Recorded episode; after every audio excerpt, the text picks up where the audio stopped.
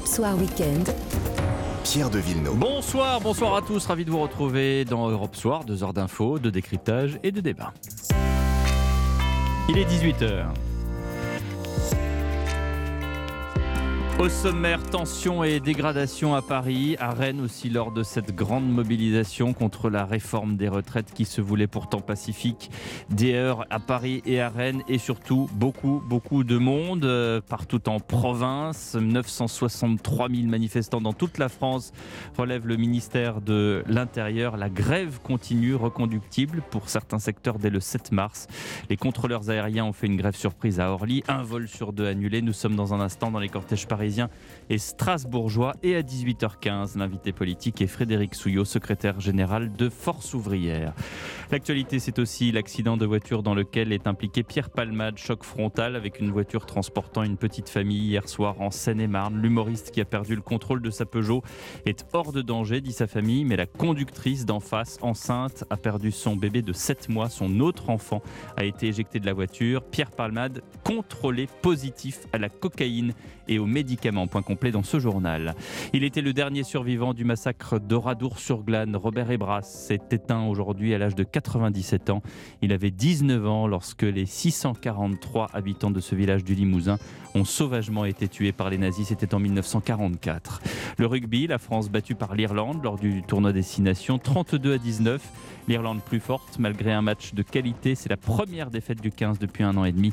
Nous sommes à Dublin tout à l'heure. Et puis le foot, Monaco PSG en ce moment dans la 23e journée de Ligue 1. Ce soir, c'est Clermont-Marseille. La tendance météo, Valérie Darbon. Eh bien Pierre, les conditions météo évoluent peu. On retrouve quasi la même carte du ciel, sauf que le soleil gagne du terrain dans le nord-ouest. Météo complète vers 18h15, 18h30, les débatteurs du soir, William Tay du millénaire et le constitutionnaliste Benjamin Morel, auteur de La France en miettes chez Cerf.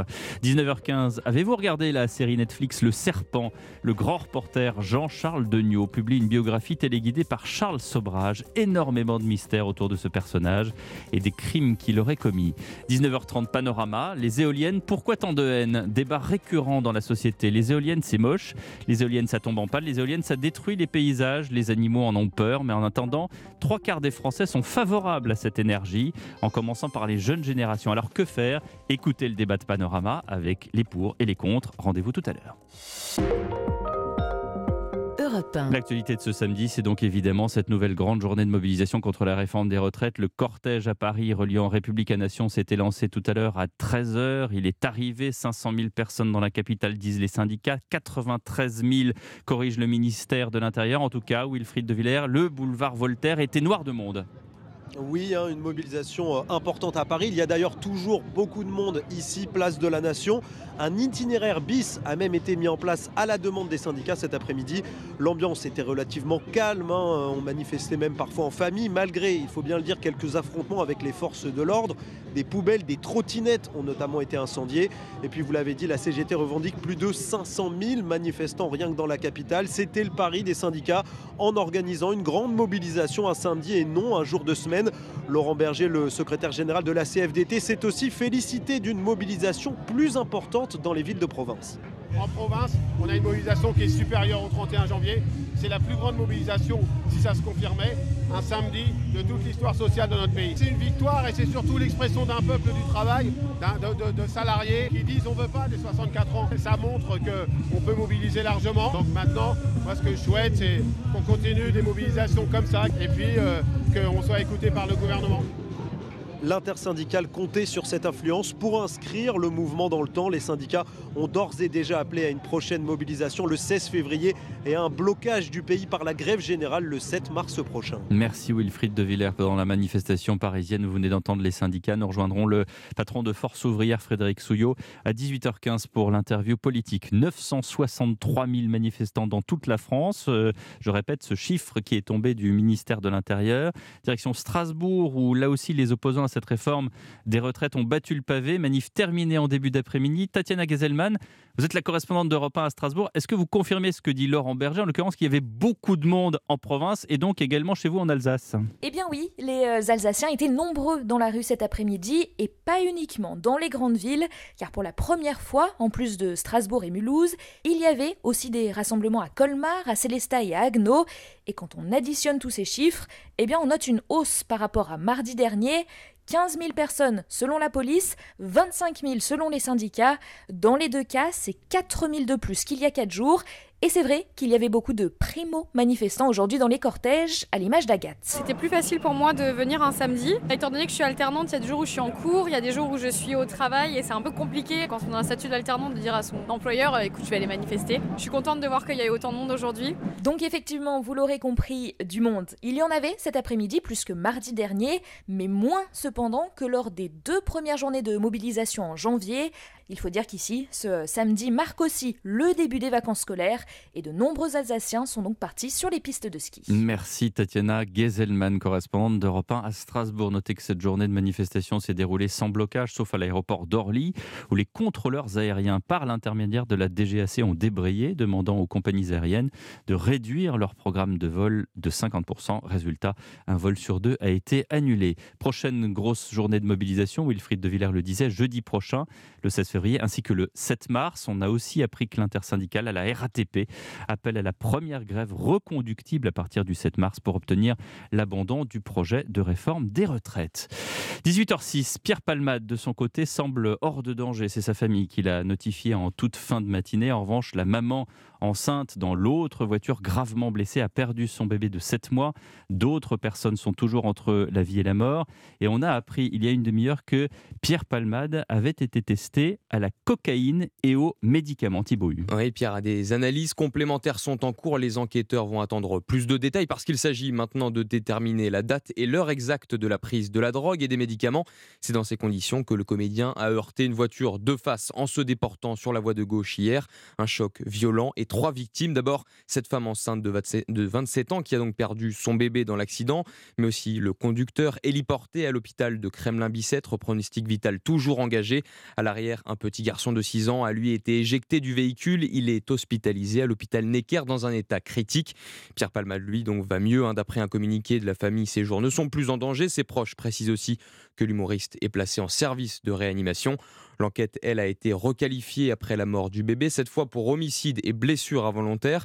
Reste à éclaircir encore les circonstances exactes de cet accident et notamment cette information tenue d'une source policière. Deux passagers de la voiture de Pierre Palmade auraient été aperçus par des témoins en train de prendre la fuite à pied après cette collision.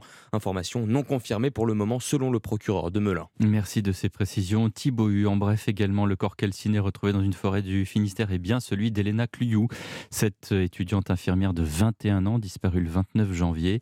C'est ce que confirme aujourd'hui le procureur de la République de Brest. L'autopsie n'a pas permis de déterminer avec précision la cause du décès. On sait en revanche que le corps a bel et bien été brûlé. Après le décès, le suspect, un homme de 36 ans, est mort jeudi à l'hôpital après s'être suicidé. En Turquie et en Syrie, le bilan dépasse désormais 25 000 morts.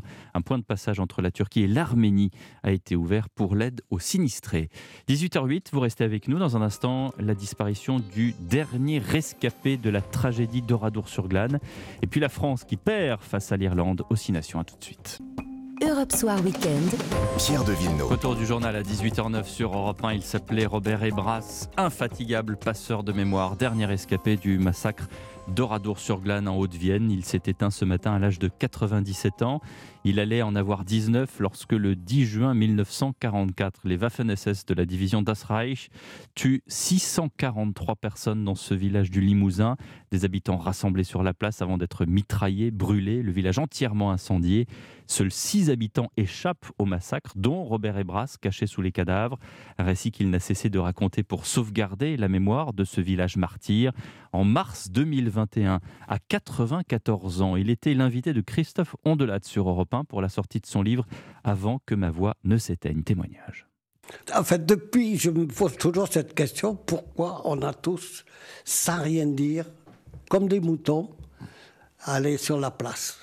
C'est-à-dire que vous ne réalisez euh, que le programme, c'est la mort, qu'au moment où. Quand ça tire. Quand ça tire. quand ça commence à tirer, c'est tout.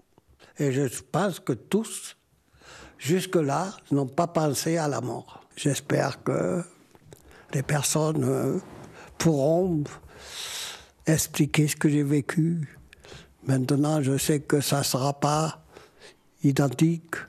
Chacun me trace à touche.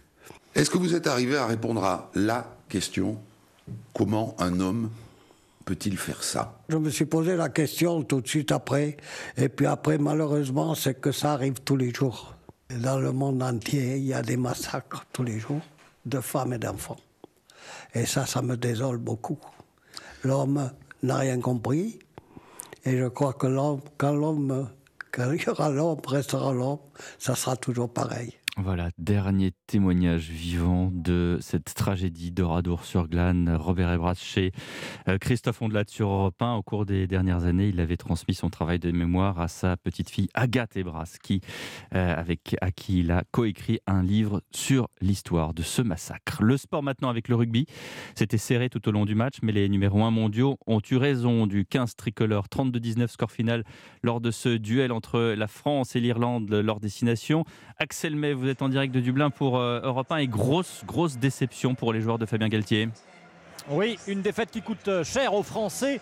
Car un succès, ils auraient pu récupérer la place de numéro 1 mondial aux Irlandais. Ils auraient euh, soigné leur série record de 14 matchs successifs terminés sur une victoire. Ils auraient fait un joli pas vers un, nouveau tournoi destination remporté. Mais voilà, patatras. Les vagues d'attaque irlandaises ont, submergé la défense française. 4 essais pour les hommes en vert, un seul de grande classe, mais un seul quand même, euh, signé Damien Penaud en première période. 32 à 19, c'est une défaite avec les honneurs, euh, diront les plus optimistes. Une défaite euh, qui va toutefois poser forcément des, questions hein, après le match gagné laborieusement euh, contre l'Italie avant euh, de recevoir dans deux semaines l'Écosse et alors, et alors que se profile au loin la Coupe du Monde organisée en France. Merci Axel. Axel May, envoyé spécial d'Europe 1 à Dublin. Le foot maintenant avec la 23e journée de Ligue 1. Hier soir, l'OGC Nice a ouvert le bal en battant Ajaccio 3-0. Ce soir, Clermont affronte l'OM. En ce moment, c'est Monaco qui joue le PSG en direct du stade Louis II. Frédéric Kellion, bonsoir Frédéric. Où en est-on? Bonsoir Pierre, bonsoir à tous. C'est bien après la défaite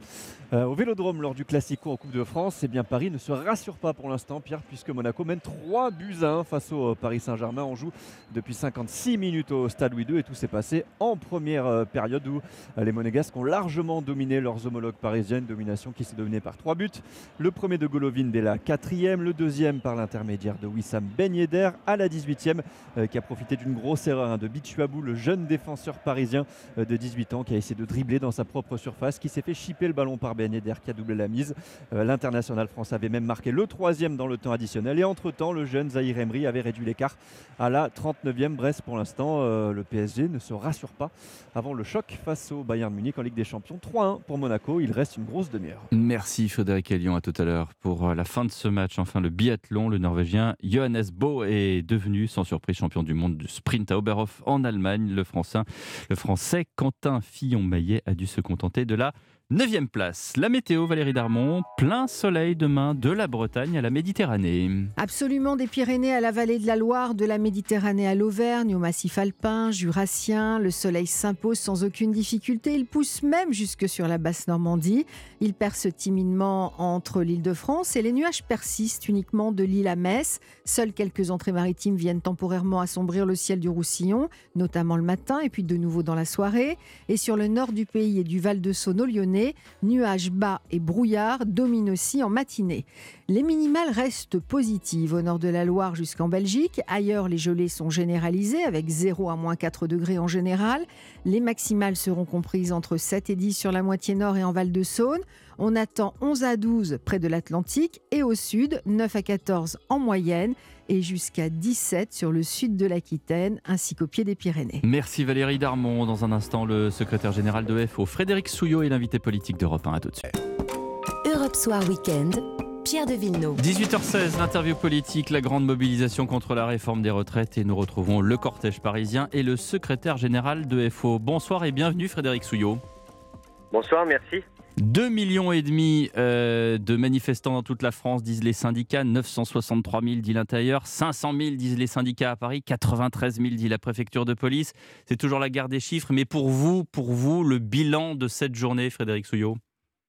Ben, Le bilan, il est très très bon.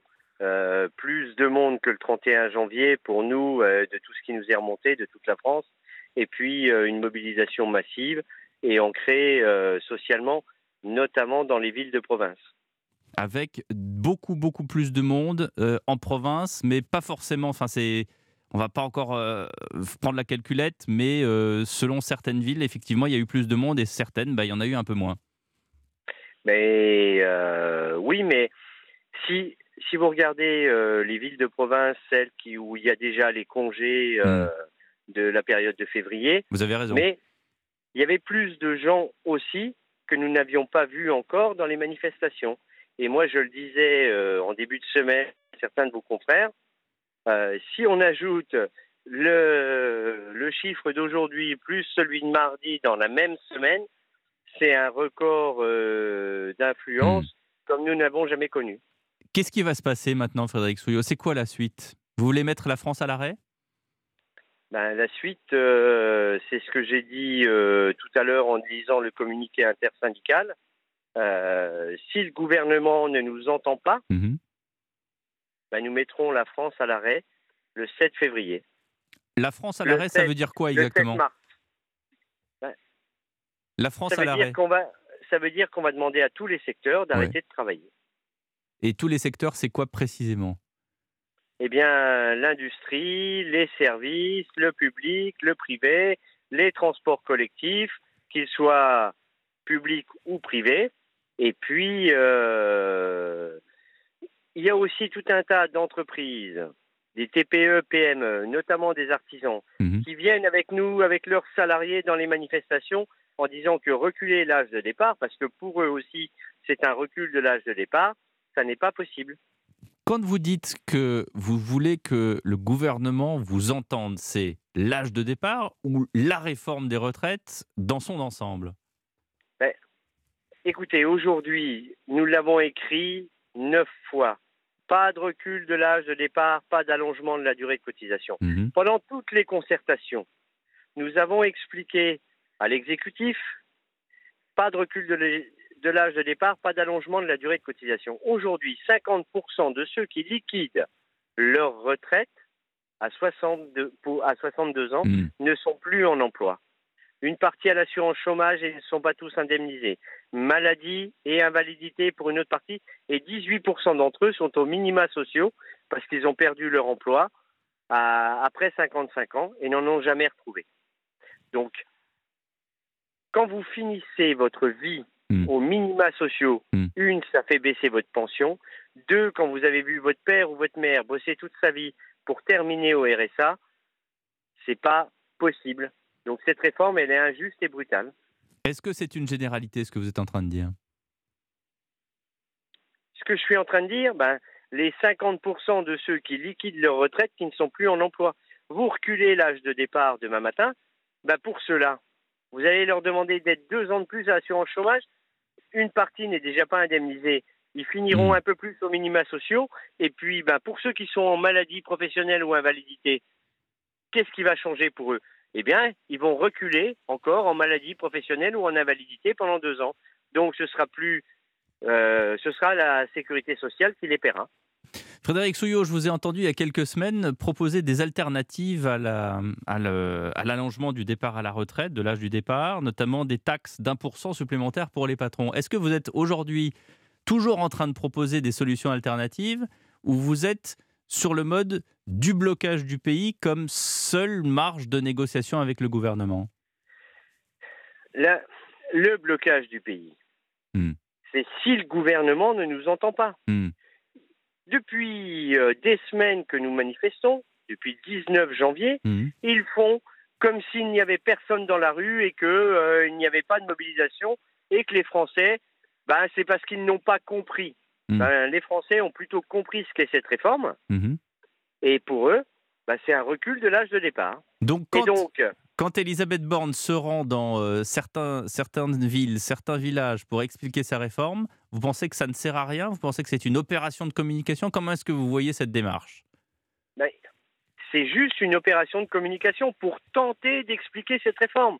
Quand elle dit il faut que tout le monde travaille un peu plus longtemps, les seuls à qui on va présenter la facture, la note, ben, ce sont les travailleurs, puisqu'on ne demande rien aux employeurs, ni à qui que ce soit d'autre. Donc aujourd'hui, on dit, ben, vous savez, il y a eu le quoi qu'il en coûte, il y a tout un tas de choses, eh bien, il faut reculer l'âge de départ à la retraite.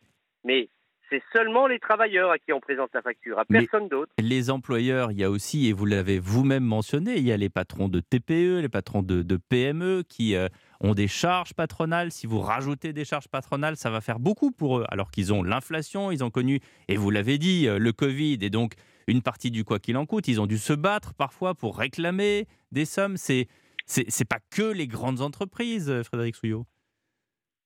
Ah ça, je suis d'accord que c'est pas que les grandes entreprises, mais ce que vous appelez vous charge patronale, ça hmm. s'appelle des cotisations patronales. Oui. Donc c'est du salaire différé pour tout le monde. Aujourd'hui, si on augmente le taux d'emploi hmm. des 55-64 ans, oui. c'est la norme OCDE de 10 points, c'est 50 milliards dans les caisses en 2032. Donc il n'y a pas de problème de financement. Et là, il n'y a pas de hausse de, cotisation ou quoi que ce soit. On maintient dans l'emploi les 55-64 ans et on prend la réforme en la prenant par l'emploi tout au long de la vie et on parle de prévention plutôt que de réparation pour ceux qui arrivent complètement cassés à la retraite.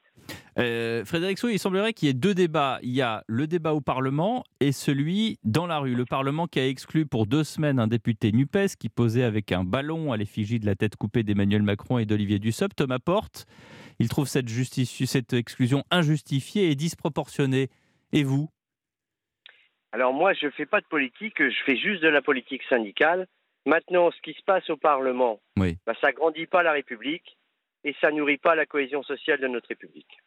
Mais, mais euh, il y a un débat au Parlement. Est-ce qu'il a encore son sens avec ce qui se passe au Parlement? C'est ça ma question. Ben, le débat au Parlement, si les parlementaires, et on va leur écrire hmm. pour leur expliquer les choses, et on en a déjà un certain nombre euh, en contact avec nous, s'ils rejettent cette loi, eh bien, il n'y a plus de sujet. Et si l'exécutif euh, l'entend, mhm. il retire sa mhm. loi et le débat au Parlement, on n'en parle plus demain matin. On parle d'autre chose. On parle de l'emploi, par exemple. Est-ce que, euh, comment est-ce que vous prenez la chose? Il y a eu des, tentatives de réforme des retraites par le passé, et à chaque fois, il y a eu un autre débat dans la rue. Est-ce que c'est ça aujourd'hui la démocratie? Le débat au Parlement qui finalement est mis entre parenthèses, et puis derrière, un débat qui se tient vraiment dans la rue. Ben, écoutez, le, débat, il se tient dans la rue aujourd'hui parce que 94% des salariés actifs ne veulent pas d'un recul de l'âge de départ. Mmh. Mais si, vous voulez, on l'a expliqué à l'exécutif pendant quatre mois de concertation, où on a dit, et pour une fois sur toutes les autres réformes des retraites, il y a une unité, totale des organisations syndicales. Donc CGT, CFDT, FO et les autres Ben oui. Nous sommes neuf. Eh bien, toutes les confédérations, toutes les organisations syndicales sont contre cette réforme. Et on l'a expliqué en long, en large, en travers. Mais... Comme quand euh, on nous explique la retraite euh, minimum pour 1000 eh bien, c'est faux. Qu'est-ce que faux. vous appelez ça des concertations? Enfin, on appelle ça des concertations. Finalement, il n'y a aucune concertation puisque, d'après ce que je comprends, il y a une table, il y a les partenaires sociaux, en tout cas les syndicats d'un côté, le gouvernement de l'autre, et puis finalement, vous ne vous entendez pas. Mais alors, ce qu'il ne faut pas confondre, c'est hmm. concertation et négociation. Mhm. Concertation, c'est l'article 1 du Code du travail, c'est la loi Larcher, hmm. qui dit que quand il y a un changement de modèle social, il doit y avoir discussion, information, concertation et négociation. on a eu concertation, mhm. négociation, il n'y a pas eu.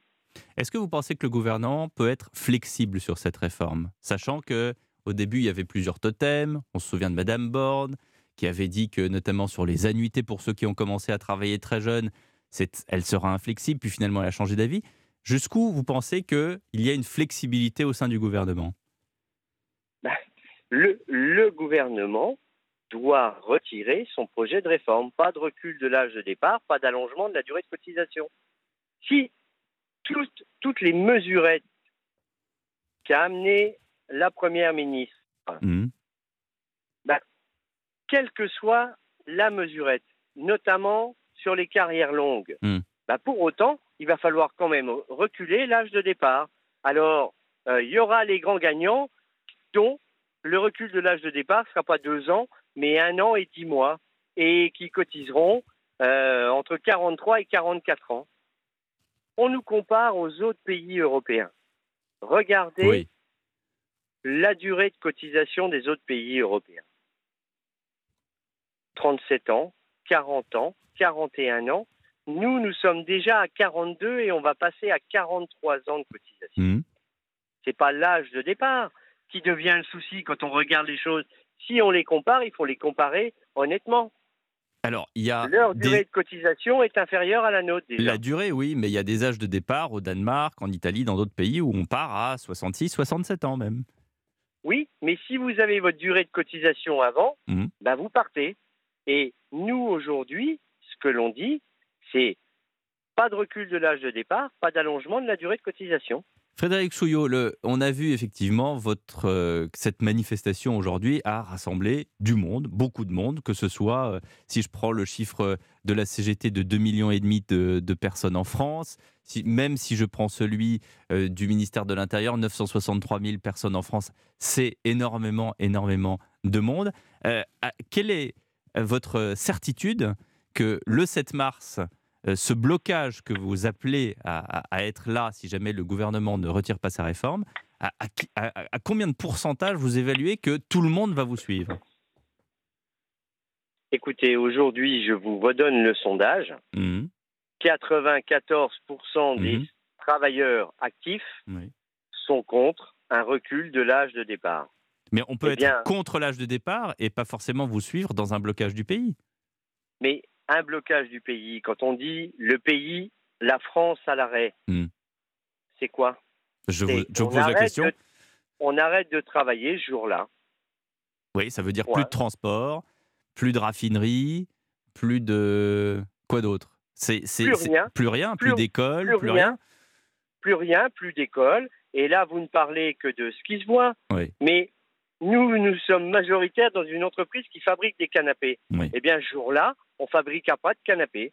Euh, nous sommes euh, aussi la première organisation syndicale à Airbus. Eh bien, ce jour-là, on ne fabriquera plus d'avions. Mais encore une fois, je comprends que vous me donnez un sondage où vous me dites que 94% des travailleurs euh, veulent le, le, retrait de la réforme, ou en tout cas ne sont pas d'accord avec cet âge de départ à 64 ans. Mais encore une fois, comment pouvez être sûr qu'on va vous suivre dans ce qu'on appelle le blocage du pays. Alors, quand on dit la France à l'arrêt, vous voyez, la semaine prochaine, on va aller manifester à Albi. Mmh Tous les secrétaires généraux ou présidents des organisations syndicales pour bien montrer que la mobilisation, elle est massive et ancrée, y compris en province. Donc vous allez voir les fédérations dans les régions pour leur dire il faut nous suivre à partir du 7 mars pour l'arrêt de la France la, la grève ou l'arrêt du pays, hmm. ça ne se décrète pas, ça se construit. Donc, nous aurons à partir du 16, mais comme nous l'avions déjà entre le 19 et le 31, hmm. tout le monde nous disait Ah, vous avez pris 12 euh, jours entre les deux. Hmm. Eh bien, là, on rencontre des salariés, on leur explique et on leur explique qu'au bout du bout, ils vont prendre deux ans. Eh bien, regardez, de mobilisation en mobilisation, la stratégie de l'intersyndicale fonctionne. Aujourd'hui, toutes les organisations syndicales ont signé le même communiqué que j'ai lu pour notre intersyndicale, puisque c'était mon tour. Merci beaucoup Frédéric Souillot d'avoir été avec nous en direct sur Europe 1 avec des explications claires. 18h31 dans un instant, ça fait débat. Toute l'actualité politique et internationale vue par nos deux débatteurs du soir, William T du millénaire et Benjamin Morel, maître de conférence en droit public. À tout de suite. Soir Weekend, Pierre de Villeneuve. Ça fait débat jusqu'à 19h avec William Tay, le président du think tank Le Millénaire, qui devrait arriver dans les minutes qui viennent, et Benjamin Morel, maître de conférence en droit public à l'Université Paris 2, auteur de La France en miettes, régionalisme, l'autre séparatisme. C'est votre dernier livre, Benjamin. Bonsoir. Exactement, bonsoir. Alors, cette mobilisation, on vient d'avoir un long entretien avec Frédéric Souillot de Force ouvrière.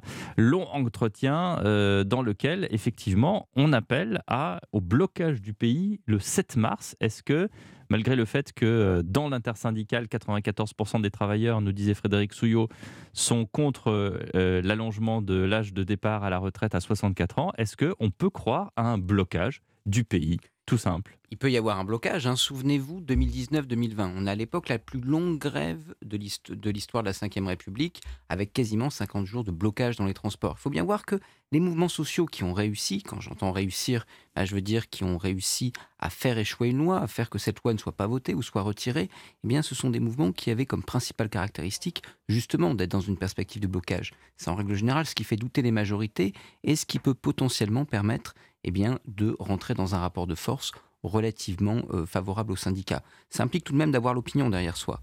Or là, les syndicats ont vu quand même plusieurs grands points positifs. Le premier élément, c'est que bah, quand vous regardez dans l'histoire, vous voyez que ce type de blocage, en règle générale, est relativement populaire, tout bêtement parce que eh bien, c'est plutôt contre le gouvernement que l'on se tourne mmh. plutôt que contre les syndicats. Mmh. Et quand vous regardez les récents, les récents sondages, notamment un sondage au Doxa, qui montrait que si jamais il y avait blocage, pour l'instant, l'opinion suivrait les bloqueurs. William Ten nous a rejoint euh, au téléphone. William, est-ce que vous croyez possible un blocage euh, du pays à partir du 7 mars? Bah, moi, Je pense qu'il y, a plusieurs éléments à prendre en considération. La première, c'est de voir le différentiel de mobilisation depuis la première journée euh, de manifestation. Lors de la première journée et lors de la deuxième, on a eu une augmentation de la mobilisation qui était en rapport avec l'augmentation qu'on voyait dans les sondages du rejet de la réforme des retraites. Par contre, lors de la troisième journée de mobilisation qui a eu lieu mardi dernier et aujourd'hui, on remarque qu'on est plutôt en baisse ou en stagnation mmh. et se pose la question de comment ils peuvent organiser un blocage du pays. Mmh.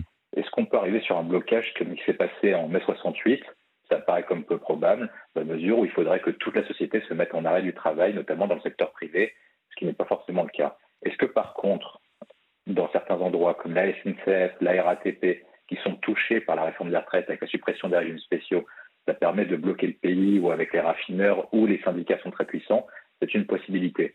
La question essentielle à se poser, pas celle-ci, c'est plutôt est-ce qu'un blocage complet du pays servirait aux syndicats ou est-ce que ça leur desservirait complètement? Je pense, et ma théorie depuis le début, c'est qu'Emmanuel Macron sait que sa réforme est impopulaire, mmh. dans la mesure où tous les reports d'âge sont impopulaires. Par contre, il se posera la question de comment réagira la troisième France.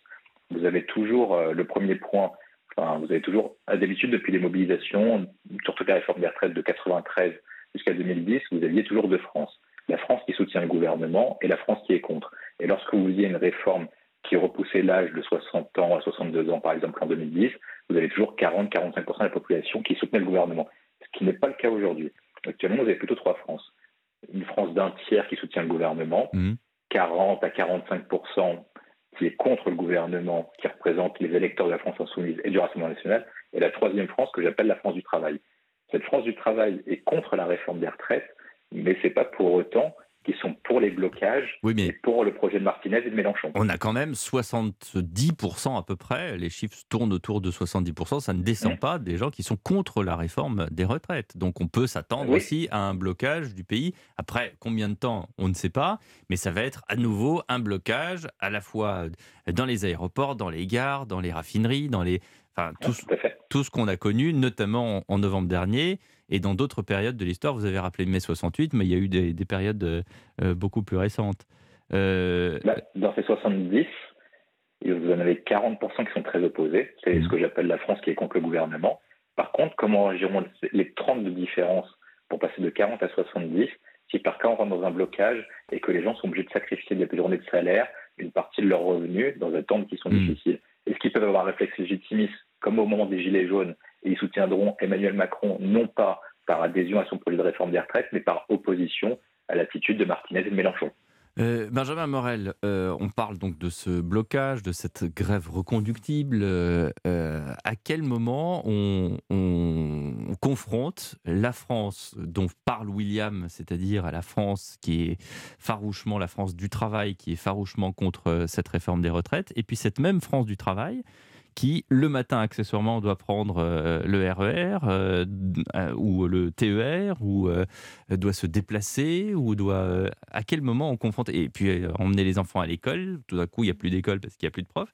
À, quel moment on fait la part des choses?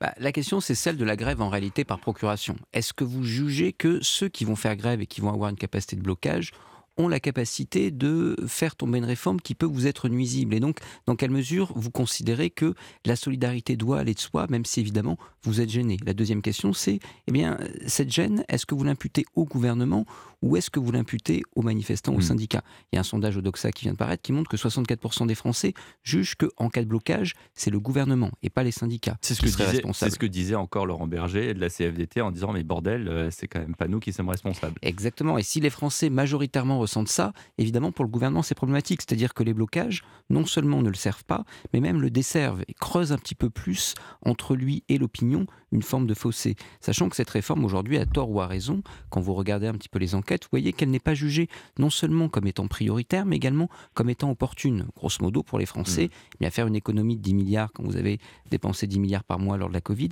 c'est aujourd'hui pas audible, à tort ou à raison.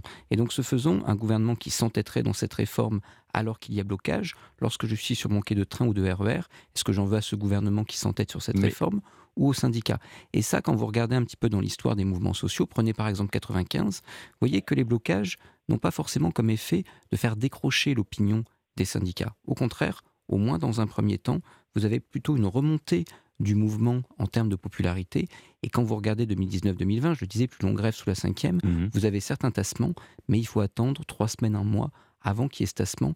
Les syndicats qui aujourd'hui sont quand même dans une perspective relativement courte, étant donné qu'il y a les vacances et que 47-1, eh ben on va assez rapidement arriver mmh. à la fin de l'examen de cette réforme, ont plutôt intérêt à jouer ce type de jeu. Donc, euh, et c'est ce que vous disiez, William Tay, Emmanuel Macron, j'allais dire, attend euh, le moment le plus critique pour dire bah finalement euh, il, joue il joue un peu au poker là parce que il la retirera pas sa, réforme. On est on est tous les trois dans ce studio euh, certains de, cela. Il y, a, il y, a, plusieurs possibilités euh, on ne sait pas en fait comment réagit l'opinion publique après la crise sanitaire qui a profondément bouleversé le rapport des Français au travail.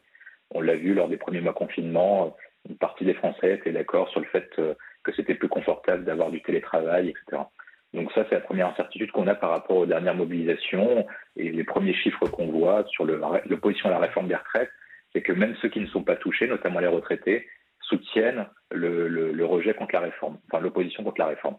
Le deuxième point que je vois sur Emmanuel Macron, c'est que actuellement, la France que, que j'ai parlé, la France du travail, est opposée à la réforme des retraites et soutient les grévistes.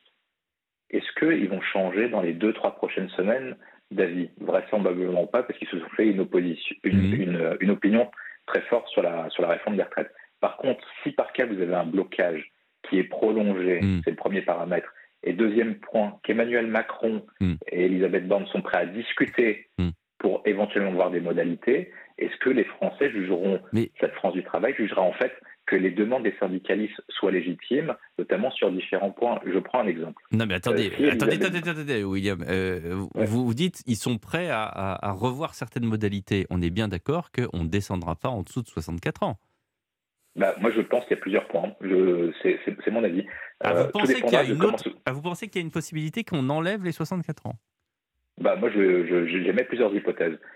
la première, c'est si Emmanuel Macron dit les, 64 ans est une direction pour le cap de 2032, mais qu'il euh, faut faire par étapes et qu'on reste sur 63 ans pour 2027 et qu'on instaure une clause de revoyure à la fin du quinquennat. Mais ça, c'est ce que, voulaient, ça, c'est ce que voulaient les Républicains au départ.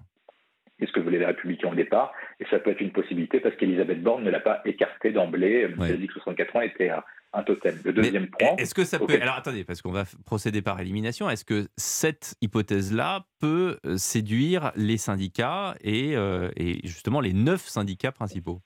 Bah, moi, le, syndicat, les syndicats, moi je pense que tous les syndicats sont opposés à tout report de l'âge. Par contre, est-ce que, est-ce que la troisième France que j'évoquais, la France du travail, qui actuellement soutient les, les syndicalistes et les mmh. grévistes, vont pas passer dans le camp du gouvernement en se disant bah, le gouvernement a fait un pas et les syndicalistes en veulent toujours plus, donc leurs demandes sont légitimes en prenant ce qui s'est passé lors des grèves de raffinerie totale, lorsqu'on a vu les salaires de, des raffineurs, etc. Le deuxième point que je vois, ce qui peut être une possibilité pour Emmanuel Macron, il faut regarder les calculs en matière d'économie, mais admettons qu'on considère que les Français se mobilisent sur la question de l'injustice.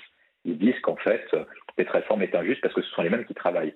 Emmanuel Macron peut très bien dire, sur le modèle de la réforme Touraine, eh ben, ce qui compte, ce ne sont pas la durée de l'âge, l'âge légal de départ, mais la question du nombre d'années de cotisation. Et dans ce cas-là, on reste sur 43, voire 44 ans, mmh. que ceux qui ont commencé à travailler plus tôt partent plus tôt, et ceux qui ont commencé à travailler plus tard partent plus tard. Ce serait une réforme à la fois juste pour la France qui travaille dans les métiers manuels et la France qui travaille dans les métiers intellectuels, auxquels on peut travailler plus longtemps dans les métiers dits intellectuels ou de bureau ou de service, qui sont un peu moins usants et un peu moins fatigants que les métiers dits manuels. Et si Emmanuel Macron propose ça, je pense qu'il propose uniquement s'il est dos au mur, un peu comme lors de l'époque des Gilets jaunes en décembre 2018. Et bien à ce moment-là, est-ce que cette troisième France se retourne pas en se disant les syndicats font des demandes exagérées et démesurées et ne sont là non pas pour sauvegarder hmm. l'équilibre général du système, sauvegarder nos retraites, mais ils sont là uniquement pour protéger les régimes spéciaux, leurs propres intérêts, leur propre base électorale. C'est une question que je formule. Chacun regarde le bout de ses chaussures. Euh, Benjamin Morel, il y a un homme qui s'est euh, illustré euh, cette semaine, c'est le député Thomas Porte, qu'on appelle l'homme au ballon, qui euh, d'ailleurs euh, persiste et signe, et dit qu'il n'enlèvera pas son tweet où on le voit en anorak rouge avec une écharpe tricolore et le pied posé sur un ballon euh, à l'effigie de la tête coupée d'Emmanuel Macron et de Olivier Dussopt. Alors, vous souriez, mais en réalité, c'est très grave. C'est extrêmement grave. Vous savez, moi, je suis, bon, euh, en tant que chercheur, je suis d'abord spécialiste des assemblées parlementaires. Hmm. Et dans les assemblées parlementaires, ce que l'on voit pourrait apparaître comme étant en réalité relativement commun. Enfin, l'obstruction, il n'y a rien de tout à fait exceptionnel. Souvenez-vous, Jean-Luc Debré, ses 130 000 amendements, etc., lorsqu'il est présent sur, en 2006 sur la loi EDF. À l'époque, il y a toute une mise en scène de l'obstruction on bloque, on bloque avec emphase, on bloque avec une capacité de mettre en scène le blocage, y compris dans des conflits qui peuvent apparaître tendus, mais qui malgré tout sont scénarisés. Là, on perd le contrôle. Hmm. On perd le contrôle dans l'hémicycle et on perd le contrôle en dehors de l'hémicycle. Hmm. Le fait qu'il d'ailleurs y ait une sanction, qui soit une sanction disciplinaire, qui soit prise dans euh, le cadre de l'Assemblée, 15 jours d'exclusion pour quelque chose qui s'est passé hors de l'Assemblée, là aussi en réalité, normalement, on ne prend pas une sanction disciplinaire pour quelque chose qui s'est passé hors de l'hémicycle. On voit qu'on mélange tout on voit qu'on mélange d'un côté la scène, le théâtre et ce qui euh, normalement est l'obstruction, et de l'autre côté un conflit qui devient un conflit larvé, qui devient un conflit violent entre députés où il n'y a plus réellement de limite, et de l'autre côté la gestion de la séance et une question d'ordre public, parce que ça relève pas de la gestion de la séance qui s'est passée. Là, il y a aujourd'hui quelque chose qui peut être judiciarisé. C'est quoi? C'est le, ça n'est pas au bureau de l'Assemblée nationale de trancher sur cette affaire de ballon. C'est de, la justice. C'est la justice. D'accord. Et mais ça montre une forme de confusion aujourd'hui entre la politique hmm. et l'hémicycle, le débat parlementaire, c'est-à-dire cette capacité à dialoguer, y compris de manière dure dans l'hémicycle, et de l'autre côté une forme de violence latente quotidienne qui devient politique également, et eh bien il n'y a plus réellement de limite. Et ça, ça devient excessivement inquiétant que l'on puisse présenter ce type d'image. Vous voyez, eh à, bien, à, Marseille, c'est nos confrères de CNews qui, euh, qui, qui montrent l'image à l'instant, une poupée à l'effigie d'Elisabeth Borne pendue donc on, continue dans, le, dans ce genre de spectacle. Euh. C'est tout à fait inacceptable. C'est pas si nouveau. Regardez la crise des Gilets jaunes, etc. Il y avait ça. Mais là, il y a une forme de caution politique. Et le fait qu'il y ait une caution politique est tout de même extrêmement grave. À ce stade-là, je crois qu'on a malgré tout franchi un certain nombre de limites. Et si on veut éviter que ces limites soient franchies, eh bien, il va falloir que les formations politiques elles-mêmes prennent sur elles de condamner. On a vu un certain nombre d'autres députés LAFI se désolidariser de Thomas Porte. Il va falloir qu'il y ait une condamnation nette pour ne pas que ça aille plus loin. William Tay là-dessus. Bah, moi, je, je, pense qu'il y a plusieurs points à prendre en compte. Le, premier, c'est que on, voit bien que ce qu'on voit dans le, débat politique retranscrit l'évolution qu'on a dans la société. C'est-à-dire que la société devient beaucoup plus violente et beaucoup plus radicale. On le voit dans les différents faits divers. Donc, il n'est pas anormal qu'en fait euh, la société politique suive ce même mouvement. Euh, je pense ensuite qu'il y a un point, c'est la question de la stratégie de Jean-Luc Mélenchon. Je pense que la stratégie de Jean-Luc Mélenchon est la suivante, c'est qu'il se dit que tant qu'il affrontera au second tour un parti de gouvernement, euh, les Républicains, Emmanuel Macron, ensemble, etc., il n'a aucune chance d'être élu président de la République et d'être majoritaire. Pour moi, sa seule chance, et je pense que c'est ce qu'il lui a dit, c'est d'instaurer un débat extrême gauche contre extrême droite, un UPS contre Assemblée nationale pour espérer l'emporter au second tour. Et pour ça, il doit dégoûter les électeurs dits raisonnables de participer au débat public. Et on voit petit à petit que les électeurs dits raisonnables, tout ce qui était d'habitude le, cercle de la raison d'Alain Minc, commencent à se désintéresser du champ politique en raison de la violence. Et une fois que vous avez dégoûté une partie de ces électeurs-là de participer au débat public, est-ce qu'en fait hmm. les électeurs dits radicalisés ne seront pas majoritaires dans une France qui a, voté non au référendum de 2005 euh, C'est le, deuxième point. Le troisième point que je vois, hmm. c'est qui est responsable de cette violence actuelle. Hmm. Et autant c'est très imputable à la NUPES d'avoir euh, instauré un climat de zadification de l'Assemblée nationale depuis l'élection législative, mais il y a également une responsabilité portée au gouvernement. Parce qu'en fait, si par cas vous avez un camp qui fout le bordel dans le pays, mmh. il faut quand même un camp capable d'incarner et de pouvoir être le parti de l'ordre. En mai 68, lorsque vous avez des manifestations généralisées, il y avait au moins un pouvoir central qui était capable de rétablir l'ordre, c'est celui du général de Gaulle. Alors que là, ni à l'Assemblée nationale, ni dans les rues, Emmanuel Macron n'a été capable de le faire. Mais est-ce qu'il avait une volonté de le faire? Est-ce qu'il y avait une volonté bah, de le faire? Parce qu'il y avait une volonté dans le gouvernement, de, en tout cas dans la présidence du général de Gaulle. Exactement, bah, vous soulignez le bon point c'est qu'en fait, Emmanuel Macron accepte et tolère la manifestation, les edifications du débat public à son propre intérêt en pensant que ça lui sert électoralement. Mais in fine, est-ce que les électeurs dits raisonnables vont pas se retourner contre lui dans son incapacité à régler la question, la question de la chienlit? Parce que lorsque vous prenez toutes les mobilisations depuis 2017, mmh. vous avez toujours le même tournant. Vous avez toujours un moment où ça tourne dans les violences, mmh. dans les manifestations contre Benalla, sur les manifestations des Gilets jaunes, dans la première manifestation contre la réforme des retraites, celle que vous avez sur la question des raffineries il y a quelques mois, et celle que vous avez actuellement. Et même à l'Assemblée nationale, le parti majoritaire, même s'il est majoritaire relatif, n'est pas capable d'instaurer l'ordre dans les débats au sein d'un hémicycle. Donc vous êtes plus ou moins d'accord, William Tay, et ça m'étonne beaucoup, avec Sandrine Rousseau qui disait que la, majorité, que la majorité instrumentalisait le débat, justement, euh, si on suit votre raisonnement, et, et en l'absence de cette euh, volonté de remettre de l'ordre, bah, d'une certaine manière, c'est une forme d'instrumentalisation par euh, le gouvernement et la présidence d'Emmanuel Macron, William Moi, je pense que ce que, ce que formule Sandrine Rousseau peut apparaître comme un peu complotiste. Je ne pense pas qu'Emmanuel Macron organise le, la zadification du débat public. Par contre, est-ce qu'il tolère la zadification du débat public en pensant que ça lui sert? C'est un peu différent. Donc, est-ce qu'il pousse la NUPES à se comporter comme bah ça? Non. Par contre, est-ce qu'il laisse la NUPES se comporter comme il ça laisse en se disant que de il façon... Laisse, il laisse faire, mais c'est une ça peut être perçu comme une instrumentalisation aussi, vous en conviendrez Oui. Ah oui, ben Sandrine Rousseau nous, nous, expliquera ça demain au grand rendez-vous, puisqu'elle est euh, l'invitée du grand rendez-vous C'est News euh, Les Échos à 10h, piloté par euh, Sonia Mabrouk. Qu'est-ce que vous en pensez, vous, Benjamin ah, Moi, j'ai jamais, j'ai toujours cru dans le, la communauté de pensée entre William T et Sandrine Rousseau. C'est une évidence. Dis donc, entre la communauté de pensée de Gaspard Proust et Sandrine Rousseau et, celle de William T et Sandrine Rousseau, décidément. Non, je plaisante évidemment. Non, je crois qu'il faut quand même pas rester trop franco-centré sur ces sujets-là. Évidemment, il y a une volonté des acteurs politiques, notamment d'Emmanuel Macron, je rejoins William là-dessus, de jouer avec une forme de, d'ensauvagement du débat public à dessein d'être à la fois un pôle de stabilité et de montrer que de l'autre côté, il y a la chienlit. Après, euh, souvenez-vous et regardez ailleurs. Un des, deux députés tués en Grande-Bretagne ces dernières années. Un en Italie, un en Allemagne. On a, euh, je rappelle un peu les scènes du Capitole, on a un homme avec une peau de qui euh, s'est assis au perchoir de la Chambre des représentants. Euh, voyez le Brésil. Donc aujourd'hui, dans toutes les démocraties occidentales, vous avez un ensauvagement de la vie politique. Dans toutes les démocraties occidentales, voyez les manifs dans des pays qu'on pourrait penser calmes, l'Allemagne, les Pays-Bas, lors de la crise Covid. Vous avez cette violence qui monte en politique. Cette violence en politique, elle monte de manière cyclique. On l'a connue en France dans les années 50, l'épisode poujadiste, etc. On l'a connu lors de la Troisième République. Je passe sur 34, les ligues, etc. Mm. On a toujours dans des moments de crise de la démocratie. Et quand on parle de la crise de la démocratie, c'est pas seulement une crise d'institution, c'est le sentiment que le politique ne peut pas, ne veut pas et n'écoute plus.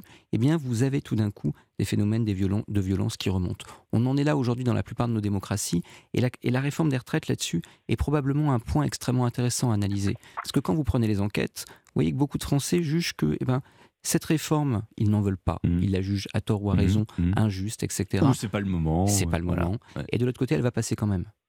Et donc, problème, si vous voulez, on peut toujours dire oui, Emmanuel Macron a été élu, c'était dans son programme. Peut-être, peut-être, évidemment. Mais comment est-ce que cela est ressenti? Et dans quelle mesure, pour certains Français, eh bien, l'alternative ne devient pas la violence. Quand vous regardez les sondages au moment de la crise hmm. des Gilets jaunes à l'époque, ce même type de sentiment fait que vous avez jusqu'à 30% des Français qui jugent que la violence est un moyen légitime d'expression. Et là, on est face à quelque chose qu'on va probablement à terme avoir du mal à contrôler.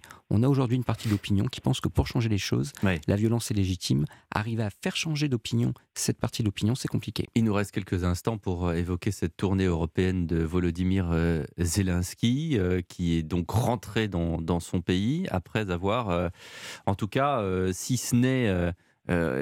reparti avec les armes qu'il souhaitait, mais lancé un, un, grand appel, notamment pour des avions de chasse, Benjamin Morel. Oui, ben là, on est dans une forme de volonté aujourd'hui de l'Ukraine, et on peut le comprendre, hein, d'obtenir un armement qui va être un armement de plus en plus important à dessein de frapper le sol russe et à dessein de pouvoir se défendre. La grande question, c'est quelles limites on met nous et les Américains, jusqu'à présent, ont mis une limite relativement claire concernant des armes qui pourraient être des armes offensives, notamment sur le sol russe. Les Européens, pour l'instant, suivent cette limite. Sur les avions, c'est vrai que c'est Joe Biden qui a dit il n'y aura pas d'F-35, il n'y aura pas d'F-16. Là-dessus, on est clair. Donc pour l'instant, on est relativement clair, mais malgré tout, vous avez des demandes euh, ukrainiennes qui sont de plus en plus insistantes et qui jouent les opinions publiques également contre les gouvernements. Le fait que ce soit insistant, je reprends ce mot-là que vous employez. À terme, en partie parce que eh, vous avez un jeu des opinions publiques contre les gouvernements. Et ce jeu des opinions publiques contre les gouvernements eh bien, peut pousser les gouvernements à s'infléchir. Et si les, et si les gouvernements s'infléchissent trop, on risque d'avoir un conflit qui n'est plus bordé aux mmh. frontières de l'Ukraine. Mmh, mmh. Et s'il y a une généralisation sur le sol russe voire sous d'autres sols du conflit, on est face à un problème beaucoup plus grand. Et là, on va rentrer dans le narratif ou dans la sémantique. En l'occurrence, est-ce qu'on est belligérant, co-belligérant? Exactement. Est-ce qu'on prend part? Est-ce que c'est de l'ingérence? Et le, le, caractère de co-belligérant, entre guillemets, malheureusement, c'est Moscou qui le fixe. C'est elle qui va décider que ou pas vous êtes réellement son ennemi sur le, sur le terrain militaire. Mais si le sol russe est attaqué, et si vous avez un Vladimir Poutine qui est sur la sellette, à ce moment-là, comment est-ce que politiquement il peut tenir une position de relatif calme vis-à-vis des Occidentaux, là, il devient, ça devient un problème de, stabilité politique. Donc, à terme, il faut quand même être extrêmement prudent. Euh, j'ai oublié son nom. William T. oui. Je pense qu'il y a. Je suis un peu diminué, William. il y a plusieurs paramètres à prendre en compte. Le premier, c'est qu'en fait, on observe depuis le, le, déclenchement du conflit il y a maintenant un an, quasiment un an, qu'en fait, Zelensky, depuis le début, a à peu près une stratégie claire sur ce qu'il veut, et il est dans une tactique de gradation des demandes. Hmm. C'est-à-dire qu'au début, il demande petit, puis après, il augmente petit à petit ses demandes en faisant appel, comme l'a rappelé Benjamin Morel, en faisant pression sur l'opinion publique qui n'a pas changé en un an et qui soutient toujours la victoire de l'Ukraine, en tout cas dans, dans le camp occidental, et qui oblige en fait les gouvernements, pour se conformer à leur opinion publique, de soutenir l'Ukraine. La difficulté, en fait, c'est autant c'est si Zelensky a à peu près une vision précise de ce qu'il veut, et à la fois pour son territoire en termes de frontières, etc., et il fait à peu près également aussi ce qu'il veut vis-à-vis de la Russie. On sait depuis le début mmh. qu'il veut faire tomber le régime de Vladimir Poutine. Mmh. La question maintenant qui doit être fixée pour les Européens et pour les Américains, c'est quelle vision on veut sur l'après-conflit. Mmh. Je pense qu'on est tous d'accord sur le fait qu'on souhaite la victoire de l'Ukraine. Mais est-ce qu'on souhaite une victoire de l'Ukraine à n'importe quelle condition sur un schéma 14-18 et une capitulation de l'Allemagne, donc en l'occurrence une capitulation, une capitulation de la Russie qui provoquerait une, la Russie, pardon, d'une instabilité de la zone, une chute du régime et donc un effondrement du pays russe, je suis pas sûr que les ah. Américains soient sur la même ligne. Vous êtes sûr de ça le dernier, bah, moi je pense que les est-ce Américains. est-ce que vous ne croyez pas Est-ce que vous ne croyez pas que, comme le disent certains autres observateurs, justement, les, c'est, précisément ce qu'attendent les, les Américains pour que la, la, euh, la, Russie soit rachetée, entre guillemets, euh, à, prix bradé par la Chine et qu'après, on ait effectivement un double impérialisme qui ressort, en l'occurrence, la Chine et les Américains, ce qui est, entre guillemets, ce qui arrange les Américains, puisque ce sont deux partenaires commerciaux. Bah, moi, je pensais ça au début, mmh. et je pense ah. que la dernière rencontre et le dernier déplacement de Zelensky à la Maison-Blanche est très intéressant. Lorsque Zelensky a présenté ses propositions de résolution de paix et de conflit, et lorsque Biden a dit qu'il voyait trois scénarios auxquels il était prêt à lâcher la Crimée, une partie du Donbass, etc. Et donc, dans les scénarios qui, qui montrent, en fait, Biden changeant depuis les mi-termes, sans qu'en fait les impacts de la guerre en Ukraine, comment ça a impacté l'opinion publique américaine, le pouvoir d'achat des ménages américains, le prix de l'essence, etc. Hmm. Et comprend en fait, pour l'intérêt de son pays et surtout des intérêts des Américains, qu'il faut une résolution rapide du conflit, ce qui n'est pas compatible avec la volonté de chute du régime. Donc je pense qu'il a changé de priorité. En tout cas, l'administration Biden a changé de priorité et privilégie désormais une solution rapide, que ce soit un cessez-le-feu temporaire, etc., pour au moins limiter les effets de l'inflation, de la crise énergétique sur le pouvoir d'achat des ménages américains qu'il condamnerait pour l'élection de 2024. Le mot de la fin, Benjamin Morel? Oui, je crois qu'en effet, vous avez aujourd'hui une position américaine. Vous avez deux États qui sont à peu près rationnels dans cette crise. Vous avez d'un côté Pékin et vous avez de l'autre Washington. Et que ce soit à Pékin, que ce soit à Washington, à chaque fois que le conflit a semblé dégénérer, vous avez malgré tout eu des signaux vis-à-vis -vis de Kiev ou vis-à-vis -vis de Moscou qui étaient des signaux de modération. Tant que les deux partenaires sont malgré tout tenu par ses partenaires principaux, on peut penser que le conflit ne dégénérera pas. Mais malgré tout aujourd'hui, ce qui est relativement inquiétant, c'est que la rationalité à Kiev comme à Moscou, elle est de moins en moins évidente. Et je crois que ni Washington ni Pékin n'ont réellement intérêt aujourd'hui au démantèlement de la Russie, comme à la défaite définitive de l'Ukraine. Merci à vous deux, merci William Tay, merci à vous Benjamin Morel, et je rappelle le titre de votre dernier livre, La France en miettes, régionalisme, l'autre séparatisme, c'est aux éditions du CERF. Euh, à suivre le journal de 19h, juste après le serpent, alias euh, Charles Sobrage. Mais si vous avez regardé la série sur Netflix, voici son autobiographie coordonnée par le journaliste euh, Jean-Charles Degnaud. Il nous racontera les coulisses de cette écriture et le caractère sulfureux de ce personnage. 19h30 panorama, les éoliennes, mais pourquoi tant de haine dans l'inconscient collectif? On les déteste alors que les sondages prouvent que les trois quarts des Français y sont favorables. Que se passe-t-il? Des acteurs du terrain et des spécialistes de l'éolien s'affrontent. C'est le débat tout à l'heure après le journal de 19h. Europe Soir Weekend, Pierre de Villeneuve vous informe sur Europe 1. Et l'autobiographie de Charles Sobrage, euh, alias Le Serpent, vu par Jean-Charles Degnaud, ça sera juste après votre journal. Bonsoir, Elam Medjahed. Bonsoir Pierre, bonsoir à tous.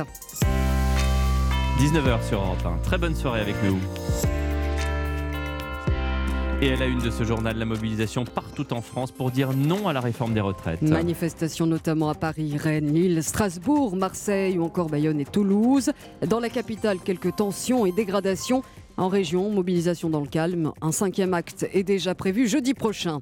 Le séisme et sa réplique ont fait plus de 25 000 morts en Turquie et en Syrie. Nouveau bilan cinq jours après le drame, alors que l'aide internationale s'organise. L'OMS annonce l'acheminement aujourd'hui de près de 37 tonnes de fournitures médicales d'urgence.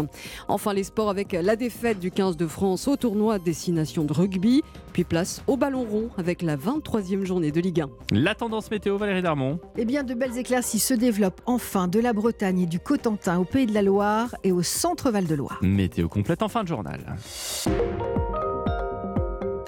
Et donc, premier samedi de mobilisation contre la réforme des retraites. Oui, Pierre, quatrième journée d'action depuis le début du mouvement à travers toute la France. Des défilés dans des dizaines de communes, notamment à Paris, Rennes, Strasbourg, Marseille ou encore Toulouse. 2,5 millions et demi de manifestants sur tout le territoire selon la CGT, dont 500 000 dans la capitale. Le ministère de l'Intérieur parle, lui, de 963 000 personnes en France, dont 93 000 rien qu'à Paris. Wilfried De Villers, bonsoir. Bonsoir. Alors vous avez suivi pour Europe 1 le cortège parisien. Vous êtes en direct de la place de la Nation. La manifestation est en train de se terminer, Wilfried. Ah oui, les derniers manifestants sont en train d'être délogés, évacués de la place de la Nation par les forces de l'ordre. Alors cet après-midi, le boulevard Voltaire entre euh, République et Nation était noir de monde pour cette première mobilisation un week-end, un samedi. Claire est venue en famille. C'est la deuxième fois qu'elle descend dans la rue pour protester contre la réforme des retraites. Je vais être clairement impacté par cette réforme et je pense que si on ne se bat pas maintenant, ça va devenir de pire en pire. Et ça sera plus 64, ça sera plus 67, ça sera plus 70 et il n'y aura plus de retraite quoi. Donc je pense qu'il faut qu'on se mobilise. Elle compte euh, bien d'ailleurs poursuivre le mouvement dans les prochaines semaines, tout comme Hervé qui fera grève le 7 mars prochain. On ne faut pas se laisser faire. Si on se laisse faire, on est mort. Donc les gens qui ne luttent pas ont déjà perdu, donc nous, il faut qu'on lutte. Je suis issu d'un milieu ouvrier. Mon père a pris sa retraite à 60 ans, il est complètement cassé. Mon frère travaille en ce moment par tous les temps, il est dehors. Et que ces gens-là sont défoncés avant d'arriver à la retraite. quoi. Non à la retraite à 64 ans, il ne faut pas dépasser les bornes, scandait encore tout à l'heure Yannick. Il est fonctionnaire et il ne comprend pas le sens d'une telle réforme. Je pense que c'est plus un choix politique qu'un problème financier. Je crois qu'il y a les moyens de, de trouver d'autres façons que de pousser tout le monde à travailler jusqu'à 64 ans.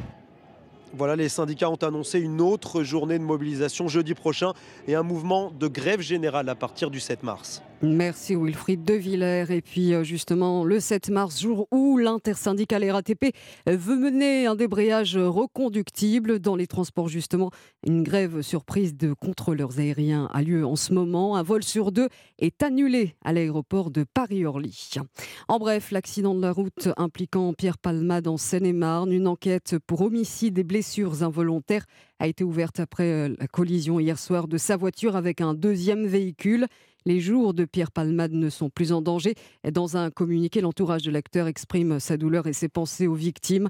L'accident a fait trois autres blessés graves, dont un enfant de 6 ans et une femme enceinte qui a perdu son bébé.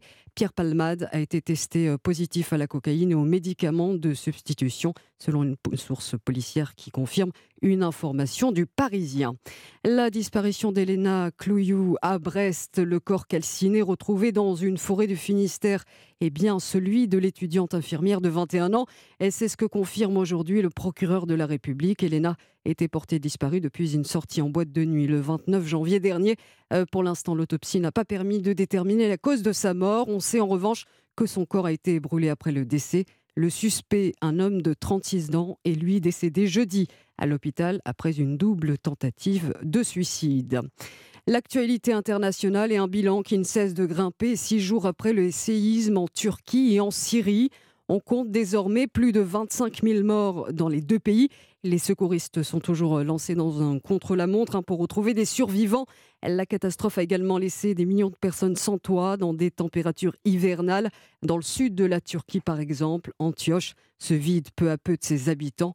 Moukades, commerçante de la vieille ville, a décidé le cœur lourd de partir. Tous nos amis ont abandonné la ville. Ils sont tous partis. Ce n'est plus un endroit vivable désormais. Ma ville bien-aimée pue le cadavre. Que Dieu vienne en aide à tout le monde. Tout ce qui est matériel, ça n'a aucune importance vraiment. Mais ici, c'était une très belle ville. Tout le monde s'entendait très bien. Les sunnites, les alaouites, les chrétiens et les juifs. C'est terrible, s'il vous plaît, faites-le savoir. La ville d'Antioche n'existe plus. Un témoignage poignant au micro de Rémi Triéo, correspondant d'Europe 1 en Turquie. Et l'aide internationale arrive heure après heure en Turquie et en Syrie. Aujourd'hui, l'Organisation mondiale de la santé a annoncé l'acheminement de près de 37 tonnes de fournitures médicales d'urgence. Une deuxième aide de 30 tonnes doit être envoyée demain. Le directeur général de l'OMS est en ce moment dans la ville syrienne d'Alep. Il doit visiter plusieurs hôpitaux et centres d'hébergement. Et puis on apprend l'envoi de 88 secouristes ukrainiens en Turquie. Une équipe composée de spécialistes des opérations de recherche et de sauvetage, des médecins et des maîtres chiens ainsi que des pompiers. Kiev, qui doit faire face encore aux attaques menées par la Russie.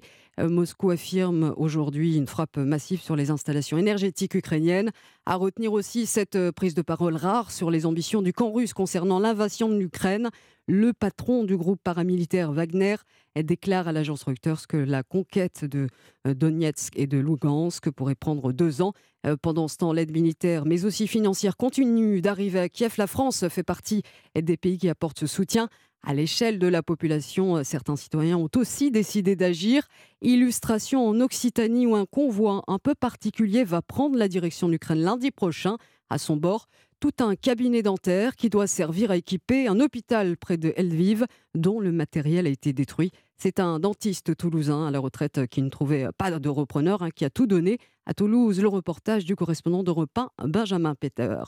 Son matériel ici, plus aucun dentiste ne voulait le récupérer. Alors Laurent Gage, qui est aujourd'hui à la retraite, s'est dit qu'il pouvait l'envoyer en Ukraine. Si on peut aider les Ukrainiens à envoyer un peu de matériel, et si ça peut les intéresser, c'est une manière ou une autre de participer à leur combat. Ça fait plaisir de, voir que tout ce que j'ai fait, ça n'a pas été inutile et, ça va servir. Fraises, jet dentaire, détartreurs, fauteuil électrique et lampes particulées, tout est prêt à partir. C'est Pascal Serrier de l'association Occitalien qui a tout démonté pour l'expédier dans un hôpital près de Lviv. On a démonté, comme vous le voyez, toute la salle d'attente, les fauteuils du dentiste, le compresseur, le matériel pour désinfecter, aseptiser. Il a tout donné, même le petit matériel. Et donc là, ça va être réhabilité un cabinet dentaire dentaire dans un hôpital où aujourd'hui euh, ça a été abîmé et le Depuis le début de la guerre, Occitalien a déjà envoyé une dizaine de camions de matériel et doit expédier les équipements du cabinet dès lundi. Et pour s'assurer que tout arrive à bon port, les bénévoles de l'association invitent à suivre le remontage du matériel sur les réseaux sociaux.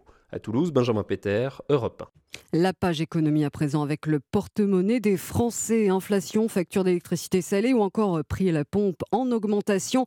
Autant de sujets qui poussent les ménages à se tourner un peu plus vers l'épargne. C'est ce que constate le baromètre Ipsos du Cercle des épargnants. Et s'il y a plus que jamais l'attrait des Français pour le livret A, il y a aussi un intérêt grandissant pour des placements plus risqués, Baptiste Morin. Oui, de plus en plus de Français suivent l'actualité au sujet de l'épargne et des produits financiers, et un phénomène prend de l'ampleur, c'est l'attrait pour les placements plus risqués et plus rémunérateurs, comme l'achat d'actions en bourse. Ils séduisent désormais un Français sur trois. Philippe Dupuis, professeur à l'école de management de Grenoble et membre du Cercle des épargnants. Les Français et surtout les jeunes Français, en fait, on l'a vu pendant le Covid, se sont tournés euh, un peu plus vers la bourse. On observe cette prise de risque euh, qui est sûrement là pour générer un peu plus de rendement, avec toujours cette idée de générer du pouvoir d'achat derrière. En tête des produits d'épargne préférés des Français, ce sont les livrets classiques qui prennent encore un peu plus d'importance. Livret A, LDD, LEP, livret jeune, un Français sur deux les privilégie, loin devant les assurances-vie. Derrière cet intérêt renforcé des Français pour l'épargne, il y a le spectre de la prévoyance avec à l'horizon la question de la retraite. Pour preuve, un Français sur trois d'y réfléchir à ouvrir un plan épargne retraite. Baptiste Morin, chef du service économique d'Europe 1, 19h passées de 9 minutes, on marque une courte pause et restez bien à notre écoute. Et pour la suite du journal, au menu, les sports au pluriel avec le tournoi destination de rugby et la chute de la France face à l'Irlande, puis place au football avec la 23e journée de Ligue 1. A tout de suite. Europe Soir Weekend. Et 19h passées de 10 minutes. Merci d'être à l'écoute d'Europe 1. Retour du journal avec, comme promis, les sports. Et c'est la déception ce soir après la défaite de l'équipe de France face à l'Irlande au tournoi Destination de rugby. Les Bleus se sont inclinés à Dublin sur le score de 32 à 19. Le 15 du trèfle prend le bonus offensif et s'isole en tête du classement du tournoi Destination.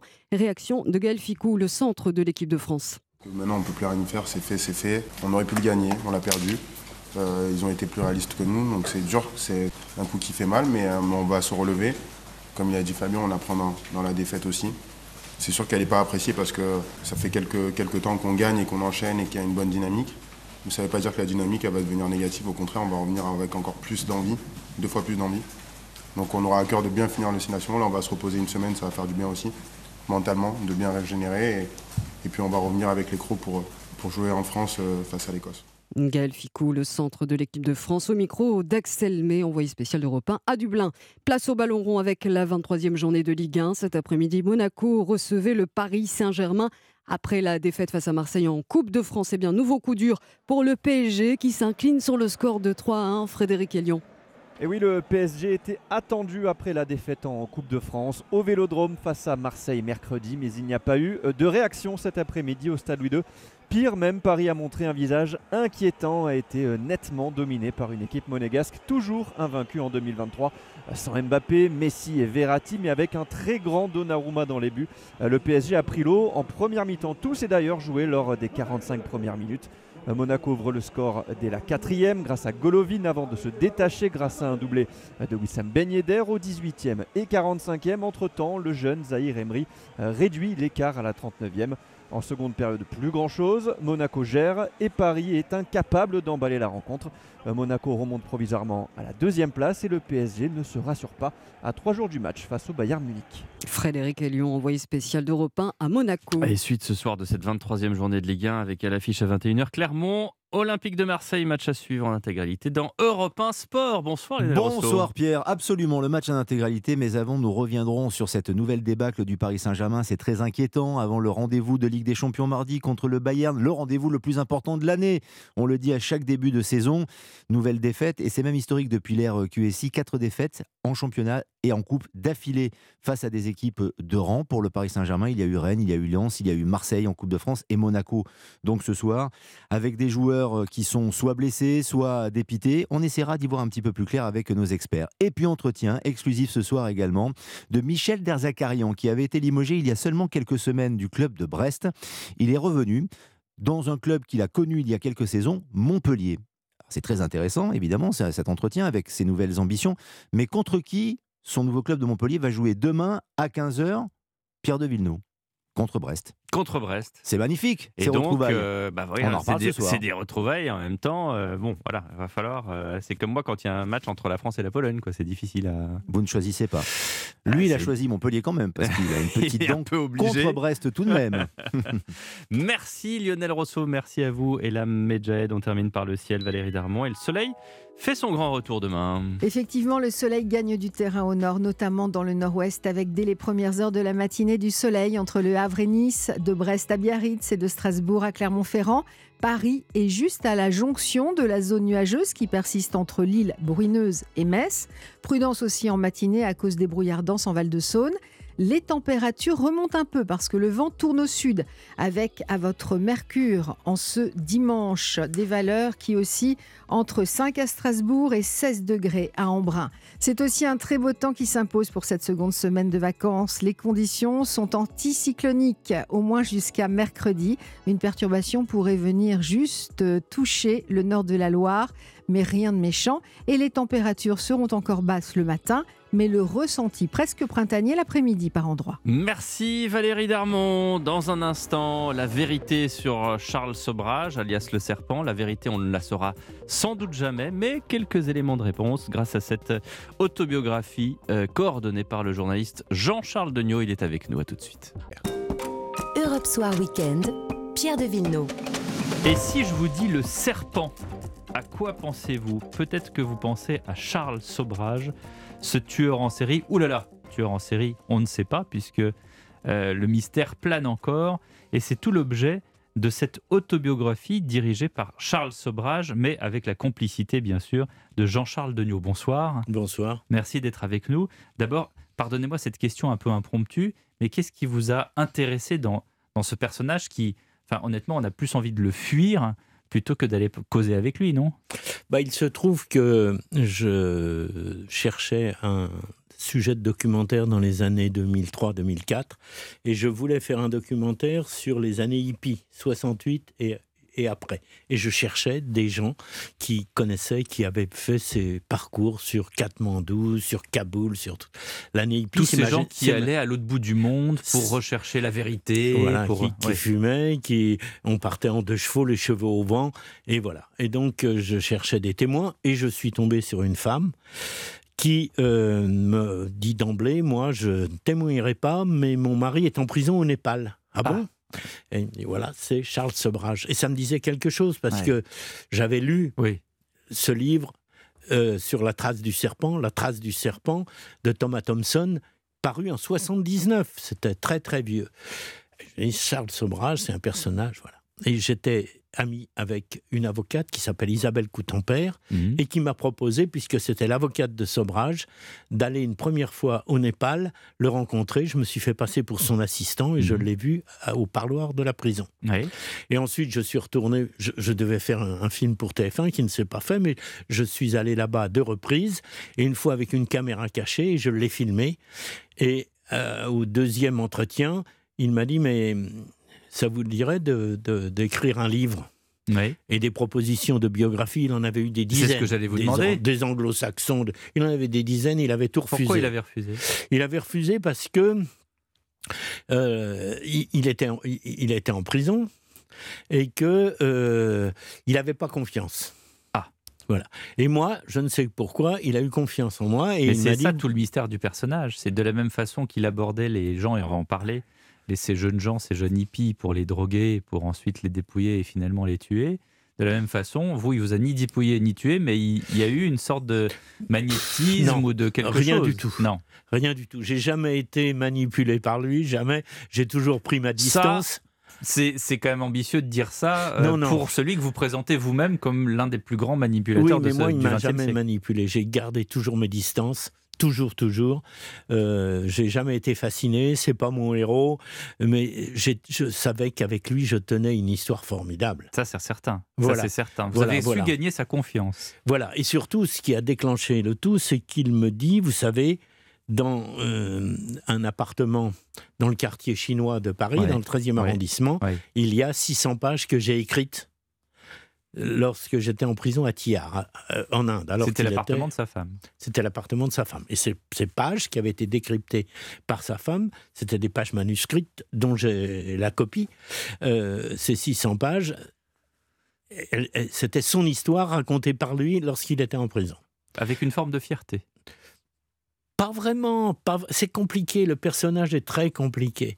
Très, Est-ce que très c'est un compliqué. repentir? Est-ce Il que est c'est de pas la fierté? repenti. Non, il Vous est pas- semblez dire que euh, il- a voulu d'une certaine manière devenir une vedette, de devenir célèbre. Bah, ça, ça, c'est une évidence.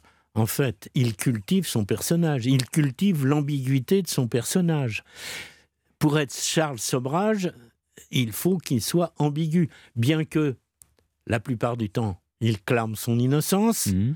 mais il y a toujours une part d'ombre, et il y aura toujours une part d'ombre. Le personnage est ambigu, le personnage, il est, il est menteur, il, est, il oublie des choses volontairement ou involontairement. Il est manipulateur, bien sûr, mais il est aussi euh, amnésique par moments et hypermnésique à d'autres moments. Ouais. C'est, euh, il, il essaie de, de manœuvrer entre deux contradictions. Il veut prouver et dire qu'il est innocent d'un côté, et d'autre, entretenir sa légende. Parce que si sa légende s'écroule, si demain, par exemple, il est prouvé définitivement qu'il est innocent sur tout, bah, Charles Sobrage, il n'existe plus. Hmm. Il n'existe que... Et ça sera un échec pour lui. Il n'existe que parce qu'il peut entretenir sa légende. Et il l'entretient. Et il l'entretient au point d'aller jusqu'à avouer des meurtres ou- qu'il n'a pas commis Oui. Pour entretenir sa légende. Parce qu'il sait que ça n'arrivera pas jusqu'à lui. C'est-à-dire que s'il le dit et Bien qu'après il y a des vérifications, on verra bien que c'est pas lui et qu'il sera finalement déclaré Voilà. innocent. Et, et les médias ont une grande part de responsabilité dans la mesure où on lui a attribué, attribué n'importe quoi. Ah bon? On lui a attribué 4, 5, 10, 15, 20, jusqu'à 35 Oui, meurtres. oui, 35 ouais, meurtres. Il n'y a jamais eu 35 meurtres. Ah bon? Bah, Jamais. Jamais. Mais comment le savez-vous? Bah, C'est lui, lui qui vous le dit, mais bon, à, Non, mais c'est ça, c'est c'est pas lui qui parole me le contre dit. parole. Non, non, c'est pas contre par- parole contre parole. Il y a des affaires sur lesquelles il y a des doutes. Ouais. On les connaît. Ouais. Il- et il y a des affaires, il y a des noms euh, qui- qui ont Qui été de- inventés. Il y a des, on lui a attribué au Népal des meurtres alors qu'il était déjà en prison. Donc, vous savez, c'est facile. C'est c'est aussi très facile de faire de la surenchère. Mais et puis ça fait marcher le buzz, quoi. Mais vous êtes son autobiographe ou son plutôt son biographe ou son avocat? Ah, je suis pas son avocat suivre. du tout. Je suis pas son avocat du tout. Je suis pas son défenseur. Je ne suis pas euh, son faire valoir. Euh, moi, j'ai écrit dans mon, mon livre, il Mhm. y a son histoire écrite par lui. Oui. Il y a ce que j'écris moi, qui n'a rien à voir, hein, qui, qui n'est pas la mise en valeur de Charles Sobrage. J'ai des distances et j'ai toujours au bout du compte une grande part de mystère. Oui. Je fais la part des choses. Mais il y a Je plein de choses que vous, que vous ne savez pas, que le grand public ne sait pas. Et comment est-ce que vous arrivez, j'allais dire, à, à vous endormir le soir, Jean-Charles Degnaud, en, en vous disant j'ai j'ai ce mec à proximité, je lui ai parlé de plein de trucs, et euh, il m'a avoué des choses et d'autres non, mais il m'a pas dit tout jusqu'au bout. Il m'a pas dit tout jusqu'au bout et je pense qu'il ne dira jamais tout jusqu'au bout à Mhm. personne. Et vous, vous parlez, euh, vous le citez en disant que il a trouvé la série euh, à, à son propos euh, sur Netflix complètement nulle. Il a trouvé la, la série pas bonne du tout. Il dit c'est 80% de faux. Bon, c'est lui qui le dit. En même temps, ça le, le- rend- ça le met en, Ça le met ça en valeur. scène. Mais c'est toujours cette ambiguïté. Hmm. L'ambiguïté de quelque part, il est fier de cette euh, d'être une vedette mondiale, Hmm. et d'autre part, il ne voudrait pas euh, être ce serial killer euh, qui est euh, le grand monstre, le serpent, le bikini killer euh, pour, euh, pour euh, les médias. Vous avez trouvé que c'était à charge cette, euh, cette série? Non, non, non, c'est une belle histoire. Knippenberg, c'est à la gloire de Knippenberg. On rappelle alors, c'est le, c'est l'attaché de, Euh, C'est de défense de, voilà. Oui, d'ambassade qui des a Pays-Bas. fait du combat contre Charles Sobrage le combat de sa vie. Mais euh, Au euh, moment où il y a deux hi- hippies, en tout cas deux touristes Voilà, néerlandais qui sont portés disparus Voilà. dans cette région du monde. Dans cette région et il du se monde. met à recouper des informations. Et il fait sa propre investigation, même à être. euh, il, il se fait même réprimander par l'ambassadeur oui, des Pays-Bas. enfin, ça c'est dans la Voilà. série, ça c'est ce qu'on raconte dans la série. Mais ce qu'il faut savoir, c'est que Charles Sobrage n'a jamais été poursuivi en Thaïlande. Jamais. Ouais. Jamais. Donc tout ça, c'est faux. C'est pas faux, c'est pas faux. Il a jamais été poursuivi, il n'y a, jamais eu de procès en Thaïlande. Euh, en Thaïlande, il y a un énorme flou. Hmm. Je pense qu'il y a eu des choses en Thaïlande. Est-ce que c'est lui? Est-ce que c'est Ajay Chaudhuri qui était son homme de main? C'est ça. Qu'est-ce qui s'est passé? On ne le saura jamais. On ne le saura jamais. En Thaïlande, Au- au- en Inde, c'est un grand spécialiste du droit. Il, est, il parle quatre langues, il est spécialiste du droit. En, Thaï- en, en Inde, il a été acquitté pour les procès du français Luc Salomon et de l'israélien Aaron Jacob en appel. Il a été libéré au bout de 20 ans de prison. Au total, il a fait plus de 48, 46, 48 ans de prison Et, dans et- sa vie. Et alors, on- vous serez d'accord avec moi, Jean-Charles Degnaud, que jamais euh, une enfance malheureuse ne peut, Jamais. ne peut comment dirais-je, euh, pardonner euh, des crimes atroces. Mais en tout cas, ce- qu'il vous dit, lui, il vous parle de cette enfance, il vous parle de Oui, sa oui, souffrance, il vous parle de sa jeunesse. Bien sûr. Qu'est-ce qu'il vous dit exactement? Bah, sur sa jeunesse, il a dit qu'il a une, jeunesse chaotique, bien sûr, puisqu'il est né au Vietnam. À l'époque, c'était la France, un père indien, une mère euh, vietnamienne qui vit toujours à la sentence, sa mère. Et il se trouve que il a été trimballé comme ça arrive euh, quotidiennement entre le père et la mère qui se séparent, voilà. Et surtout, ce qu'il a eu de, une souffrance, c'est que il n'avait pas de nationalité au départ. Mhm. Il était nationalité indéterminée. D'où ce goût des passeports. D'où ce goût des passeports, se trouver une identité. Et en fait, il avait la nationalité française puisque sa mère s'était remariée Oui. avec un officier de l'armée française qui, euh, qui lui avait donné son nom. Oui. Donc, euh, il gardait le nom de son père, mais il avait été adopté. Donc, il avait la nationalité française, il avait un passeport français, il vient en France. Mais, mais il a toujours. euh, euh, il est toujours resté entre deux eaux, comme ça, toujours, toujours, sans savoir vraiment qui il était. Mais ça ne se justifie pas, parce que le- les, les grandes zones d'ombre, c'est que, comme par hasard, ces gens-là, en Thaïlande, il les rencontre. Le, Vitali Hakim, euh, Stéphanie Paris, euh, euh, les deux euh, Hollandais, euh, Henricus Bittinja et Cornelia Hemker, il les rencontre. Et comme par hasard, trois, euh, euh, en Inde, euh, Luc Salomon et Aaron Jacob, et comme par hasard, trois, quatre jours après ou cinq jours après, on les trouve morts. C'est quand même bizarre. Voilà. Alors Mais ça lui, quand là on- pour vous. Ah oui, ça reste une énigme. Et quand on lui pose la question, il répond Oui, c'est bizarre, mais je me l'expliquais pas moi-même. Et il continue à dire ça. Oui, Ouais. oui, oui, oui. Donc, vous voyez, moi, moi je ne suis pas en admiration devant lui, je suis vraiment pas son porte-parole, mais, je mais c'est une histoire extraordinaire. Est-ce que vous avez des nouvelles de lui dernièrement Oui, oui, bien Tout sûr. dernièrement. Oui, oui, bien Qu'est-ce sûr. qu'il devient C'est quoi sa Bah, vie écoutez. Depuis qu'il est rentré en France Depuis qu'il est rentré en France, alors contrairement à ce qu'on pense, il ne se fait pas payer des mille et des cents. Moi, je suis en train de réaliser, je termine un documentaire euh, pour Canal+, qui sera diffusé d'ici quelques semaines. Très bien. Il a jamais, il a jamais payé euh, un centime. Il a jamais reçu un centime de, pour ça. Pour ce livre, il a eu une partie des droits d'auteur, ce qui est normal. Oui. Et, et pour les interviews qu'il a données à TF1, il a donné plusieurs interviews. Bon, au-delà du, au- il a jamais été payé. Au-delà de, de l'argent, euh, Jean-Charles, quelle, est, quelle est sa vie aujourd'hui? Est-ce que c'est un, un vieux monsieur qui va acheter sa baguette de pain le matin? C'est un vieux monsieur qui vit à Paris ou dans la région parisienne, ça dépend des, des moments, qui, qui vit, euh, euh, qui a pas très peu de revenus, qui vit au crochet de sa famille. Euh, il a une famille en province. Il a sa mère, vous m'avez dit il a sa mère, elle a vivait 100 toujours ans, mais elle n'est pas très gaillarde. Ouais. Et donc, il, vit, il vit comme il peut. voilà. Il a des amis, vit dans a ses des amis souvenirs au Canada, il a des amis au Canada, il survit. euh, je ne sais pas ce qu'il va devenir. Mais est-ce qu'il vit dans ses souvenirs? Il vit dans une vie passée qui a été à un moment donné fastueuse? Ou Non. est-ce que Non, non, non. Est-ce qu'il a des Il- regrets? Est-ce qu'il a Euh, Je ne sais pas s'il a des regrets. Ouais. Tout ce que je sais, tout ce que je sais, c'est que euh, il en veut toujours à la société, épouvantablement, et qu'il veut faire des procès. Il est procédurier Ah oui. jusqu'au bout des ongles. Il veut faire un procès, dit-il, à Netflix, à, à- aux chaînes de télévision. euh, euh, Pour la série. Pour la série. Euh, il veut euh, attaquer le Népal. Il veut. Mais parce tout que- ça, c'est pour faire parler de lui, non? Je sais même plus. Je ne sais même plus. Je pense même que c'est ce qu'il Vous fait. avez été dépassé par votre personnage, C'est Jean-Charles Degnaud. Oui, oui, c'est c'est- c'est lui, c'est lui, c'est lui qui, qui euh, pour lui, c'est sa façon, c'est sa, sa raison de vivre. Sa raison de vivre, c'est d'être procédurier et d'entreprendre des démarches. Moi, le serpent, autobiographie de Charles Sobrage. Merci beaucoup, Jean-Charles Degnaud. Vous publiez cela chez L'Archipel. Et dans un instant, les éoliennes. À tout de suite. Europe Soir Weekend, Pierre de Et Villeneuve. c'est l'heure de Panorama. Nous sommes ensemble jusqu'à 20h avec ce débat qui revient souvent euh, dans euh, les, euh, comment dirais-je, les discussions des Français, les éoliennes. Les éoliennes, mais pourquoi tant de haine dans l'inconscient collectif? On les déteste alors que les sondages prouvent que les trois quarts des Français y sont favorables. Que se passe-t-il?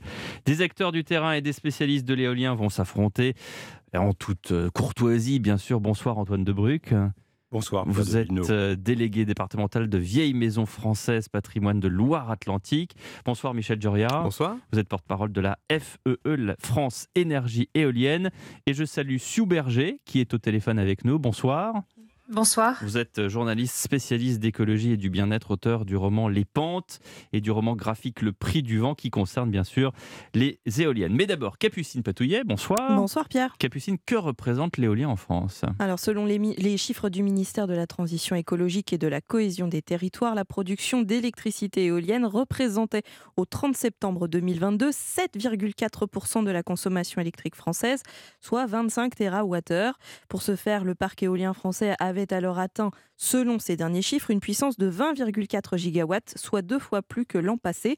Et depuis fin septembre dernier, la France est équipée de 2210 parcs éoliens à travers son territoire, dont deux en mer. Est-ce que tous les territoires sont équipés équitablement en Ah éolien? Non, la moitié du parc euh, national est située dans les régions Hauts-de-France pour une puissance fournie de 5,5 gigawattheures et Grand Est, soit 4,4 gigawattheures. Alors que l'Île-de-France, Provence-Alpes-Côte d'Azur, la Corse et les départements d'outre-mer sont en bas du classement, avec ensemble une production totale cumulée équivalente à moins de 1,7% de la puissance installée en France.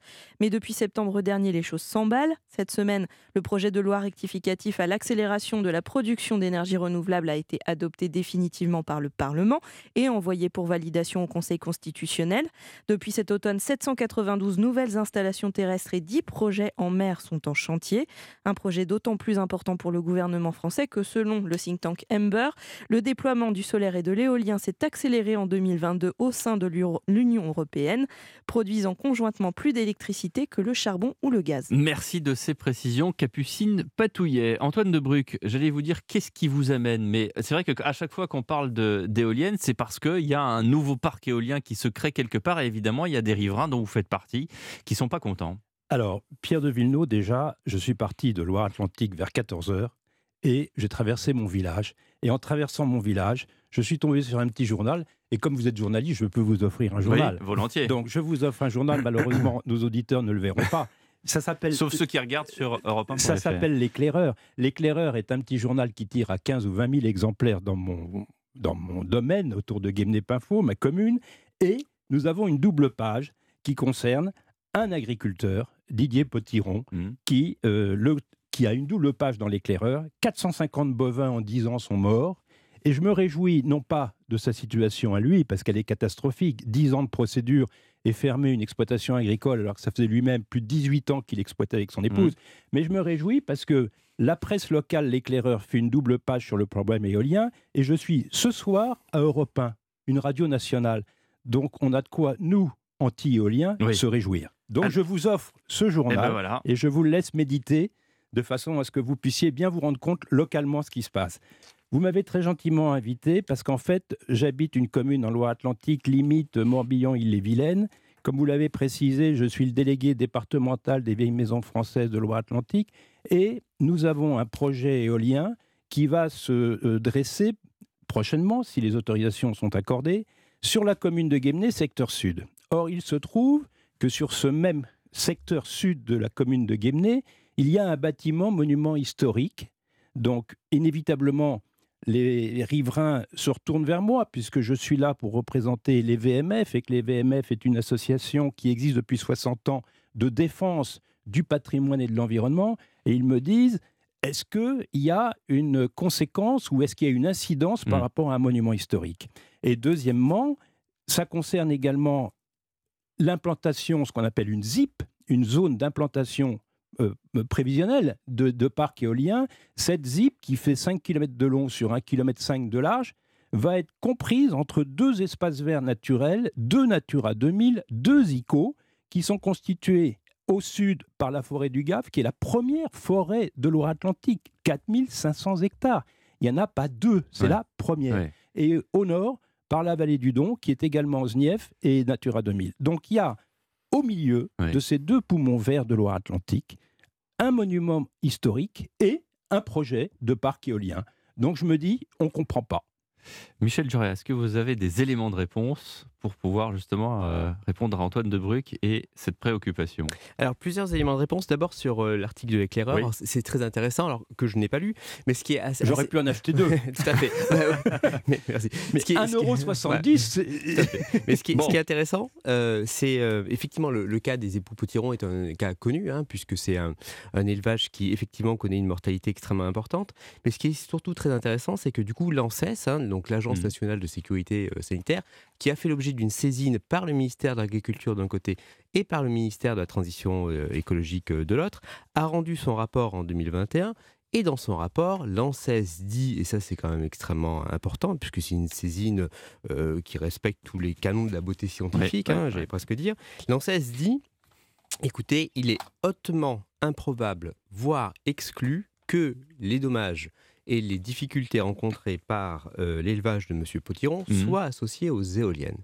Donc ça, c'est un point qui est important. C'est-à-dire que il est important lorsque la science dit, écoutez, on a enquêté, on a fait le bilan de tous les travaux et en fait on dit en fait ce ne sont pas qui les éoliennes qui dans le cas des époux Potiron voilà. Donc ça c'est un point un premier point qui est important. Deuxième point qui est important, le parc que, que vous évoquez euh, près, près de chez vous. Donc un parc éolien en France en fait ça fait l'objet euh, d'abord euh, de tout un tas euh, d'études amont, les études paysagères, les études environnementales. Les éoliennes sont réglementées à travers les installations dites classées pour l'environnement. Et donc, on dépose, le développeur en question, un projet qui doit faire à peu près euh, 1500, 2000 pages dans un service déconcentré de l'État. Service déconcentré de l'État qui regarde l'ensemble de la réglementation et qui dit j'autorise, je n'autorise pas, ou j'autorise sous condition. Et dans les conditions, il y a évidemment le respect des critères paysagers, le respect des critères patrimoniaux, le respect des critères de biodiversité. Donc là, ils se sont dit, il y a un monument historique, mais finalement, on va quand même euh, autoriser. Il y a une forêt, mais on va quand même autoriser. Ah, non, ils n'ont pas dit ça. Ils ont Non, dit parce que le dossier n'est pas en cours de constitution. Il- il- D'accord. Voilà, donc on ne sait pas. Enfin, on, Pour l'instant, on attend. On attend, on attend. Et on verra quand il sera instruit Alors. quelle va être la décision. Je voulais faire intervenir Sue Berger, qui est avec nous euh, à distance, sur, je crois que vous vouliez réagir justement sur notamment l'élevage de Monsieur Potiron. Alors euh, oui, tout à fait. Je voulais réagir sur ça et également sur euh, le, la question de l'ANSES euh, dont a parlé Monsieur. Euh, donc euh, pour préciser, donc moi je suis euh, euh, écrivain et je travaille depuis 2018 à recueillir le témoignage des agriculteurs en souffrance dans la France entière au pied des parcs éoliens. Euh, donc j'ai bien entendu interviewé Monsieur Potiron, mais euh, euh, des dizaines d'autres éleveurs qui sont en souffrance et qui perdent des animaux. Et j'ai été interrogée par l'ANSES, donc en 2020, dans le cadre de cette enquête. Donc je voudrais préciser que euh, j'étais donc à la conclusion de, de ça, puisque nous avions fait euh, une seconde réunion. Et il y avait, euh, après cette conclusion dont a parlé ce monsieur, un slide, donc, donc une deuxième diapositive dans le PowerPoint qui était présenté, qui précisait que concernant les agriculteurs, une étude supplémentaire devait être réalisée concernant les différents cas que euh, j'avais mentionnés et que d'autres associations ont mentionnés. Donc je tenais à le préciser. Donc ça veut dire qu'il y aura encore, on attend d'autres éléments que cette, cette, cette, cette affaire-là euh, n'est pas Alors, close. Antoine de. Euh, Sioux, bonsoir Antoine de Bruck. Pour confirmer et infirmer ce que vous dites, j'ai sous les yeux un courrier du 11 juillet 2022, donc on ne peut pas plus récent, émanant du ministère de la Santé et de la Prévention qui est adressé à Madame Bernadette Kars, qui est vice-présidente de la Fed. Dans ce courrier, le ministère reconnaît que des études sont en cours depuis 2008 et qu'il y a eu un rapport en 2017 qui confirme les propos de euh, notre interlocuteur. Et un- et un en 2021. Et, et, et, pardonnez-moi monsieur, et euh, l'ANSAS euh, conclut en conclusion que il y a des études complémentaires qui sont diligentées et que le rapport sera connu en 2025. La première demande date de 2008. Si je ne me trompe, 2008-2025, ça fait quand même plusieurs années, voyez-vous. Donc c'est assez étrange que sur ce côté de santé et des bienfaits ou du non-bienfait du parc éolien sur la santé animale et végétale, il faut plus de 18 ans pour avoir un rapport D'une manière, d'une manière générale, Sue Berger, euh, que- sur, sur vos investigations, vos recherches, est-ce que vous, vous avez, donc, vous avez euh, justement travaillé sur euh, l'impact que peuvent avoir ou que pourraient avoir les éoliennes sur les animaux? Quels sont-ils? Alors, les impacts, euh, donc tout d'abord, il n'y a- tous les parcs n'ont pas des impacts. Euh, mais sur les parcs impactés, euh, dans des endroits très très dispersés Mhm. sur la France, donc euh, j'en ai rencontré euh, dans le Cantal, en Loire-Atlantique plusieurs, mais également dans l'Aisne. Euh, euh, ensuite, plus récemment dans le Puy-de-Dôme, euh, je constate les mêmes euh, symptômes qui sont donc l'animal, par exemple, refuse de rentrer ou de sortir d'une stabulation ou simplement s'arrête brusquement au milieu d'un pré. Donc ils ont euh, peur. sans raison. Les animaux ont peur des éoliennes, c'est ce que Alors, vous voulez dire. non, non, non, non, non, il n'y a pas forcément d'éolienne. C'est un arrêt brutal, peut-être dû à un problème électrique euh, souterrain. Je ne sais pas, je ne suis pas scientifique pour cela. Euh, ensuite, une perte de production laitière qui est notée à, euh, au moment de euh, la mise en route des, euh, des éoliennes. Donc, par exemple, Monsieur Loceda dans l'Allier a noté une baisse de sa production laitière au moment où euh, donc les éoliennes se mettent en route, euh, et puis une remontée de sa production lorsque euh, les éoliennes euh, euh, s'arrêtent, etc. Voilà, nous avons également des, des veaux qui ne veulent plus téter par endroits. Euh, également des avortements qui sont plus fréquents et également j'ai constaté récemment puisque je fais je tiens un tableau Oui. Excel avec des dizaines de fermes que j'interroge des naissances qui sont inégales donc euh, potentiellement une perturba- perturbation endoc- endocrinienne euh, avec par exemple des naissances de femelles qui sont supérieures à la moyenne par rapport aux naissances euh, des petits veaux mâles. Michel Joria, qu'est-ce que vous répondez à Ce ne sont pas des accusations, ce sont euh, justement des, des, euh, des statistiques, des recherches. Alors, non, non, des, c'est- voilà. c'est- c'est pas c'est- là pour le coup, c'est pas des statistiques, hein, ce sont des comptes rendus ou Des des, comptes bouts, rendus, voilà, bouts de comptes rendus euh, d'entretien avec euh, avec des agriculteurs. Euh, alors moi, dans ces moments-là, enfin, de, de toute façon, sur tous les sujets qui sont des sujets santé, santé, environnement, etc. Mhm. Ce qui est important, c'est de se référer à la science. La science, elle a des méthodes, elle a des protocoles d'expertise qu'il faut respecter et qu'il faut euh, utiliser à bon escient. On a deux outils qui sont importants. On a d'un côté le GPSE. Le GPSE, c'est un groupe d'experts dans lequel on va retrouver, qui est présidé par un agriculteur en fait, et qui euh, vers lequel remonte l'ensemble des cas euh, qui semblent être problématiques, parce qu'on a effectivement une baisse de production laitière, euh, des problèmes de comportement des animaux, etc. Le GPSE, c'est un organisme dans lequel on a l'ensemble des acteurs du système électrique, donc Enedis, qui gère les réseaux, RTE, qui gère les réseaux, et les acteurs des énergies euh, renouvelables, plus les vétérinaires, les agriculteurs, etc. Bon. Dans ce GPSE, remonte à peu près en ce moment, on a en tout une vingtaine de cas. Et dans cette vingtaine de cas, ce qui est assez intéressant, c'est que désormais, on a un protocole qui dit, avant toute chose, on euh, fait un diagnostic vétérinaire de l'exploitation. Donc le diagnostic vétérinaire de l'exploitation, c'est quoi? Je mobilise des vétérinaires qui viennent investiguer l'ensemble de ce qui se passe dans l'exploitation. Et qu'est-ce qu'on observe? C'est que 9 fois sur 10, je dis bien 9 fois sur 10, le constat des vétérinaires, des vétérinaires, c'est attendez, en fait, il y a un problème d'hygiène, il y a un problème d'entretien, il y a un problème d'alimentation, etc. Qui sont des- il y a un problème euh, de, de, de soigne- euh, Oui, de soins. de soins, merci, de soins euh, des élevages. Et en fait, tout ce qui est système électrique et tout ce qui est mode de production est mis de côté. Donc ça, c'est dans 9 cas sur 10. Ensuite, donc ce qu'il dit, c'est que... Oui. Laisse-moi finir. Ensuite, il, y a, il reste des cas résiduels. Lorsqu'on approfondit ces cas résiduels, c'est une méthode scientifique. hein, donc, lorsqu'on approfondit ces cas, ces cas résiduels, qu'est-ce qui se passe? On constate qu'il y a, dans certains endroits, des phénomènes dits de courants euh, porteurs en ligne, qui sont des courants, en fait, euh, donc les câbles Oui. électriques qui passent Qui en fait passent sous l'explo- sous sous l'exploitation près de l'exploitation, Ouais, ouais. qui sont soit été mal isolés, Mhm. soit on a des câbles qui passent au-dessus, des câbles électriques qui passent au-dessus et qui sont. Donc, et c'est pas forcément lié aux éoliennes. Vous avez une liste de distribution, euh, ligne de distribution d'électricité qui arrive pour alimenter euh, en Un électricité. Bon. générateur ou- Donc oui. là, il y a un sujet qui est un sujet extrêmement important, qui est comment on travaille les normes, euh, notamment d'enfouissement euh, des câbles, et on surveille les normes d'enfouissement des câbles pour euh, que tout ça avance. Ça, c'est un point qui est important. Donc, il faut bien faire une distinction entre qu'est-ce qui est lié au cas vétérinaire, et là, le GPSE nous éclaire très clairement, qu'est-ce qui est lié à l'enfouissement des câbles et aux techniques d'enfouissement des câbles, et qu'est-ce qui est li- lié aux éoliennes. C'est pas,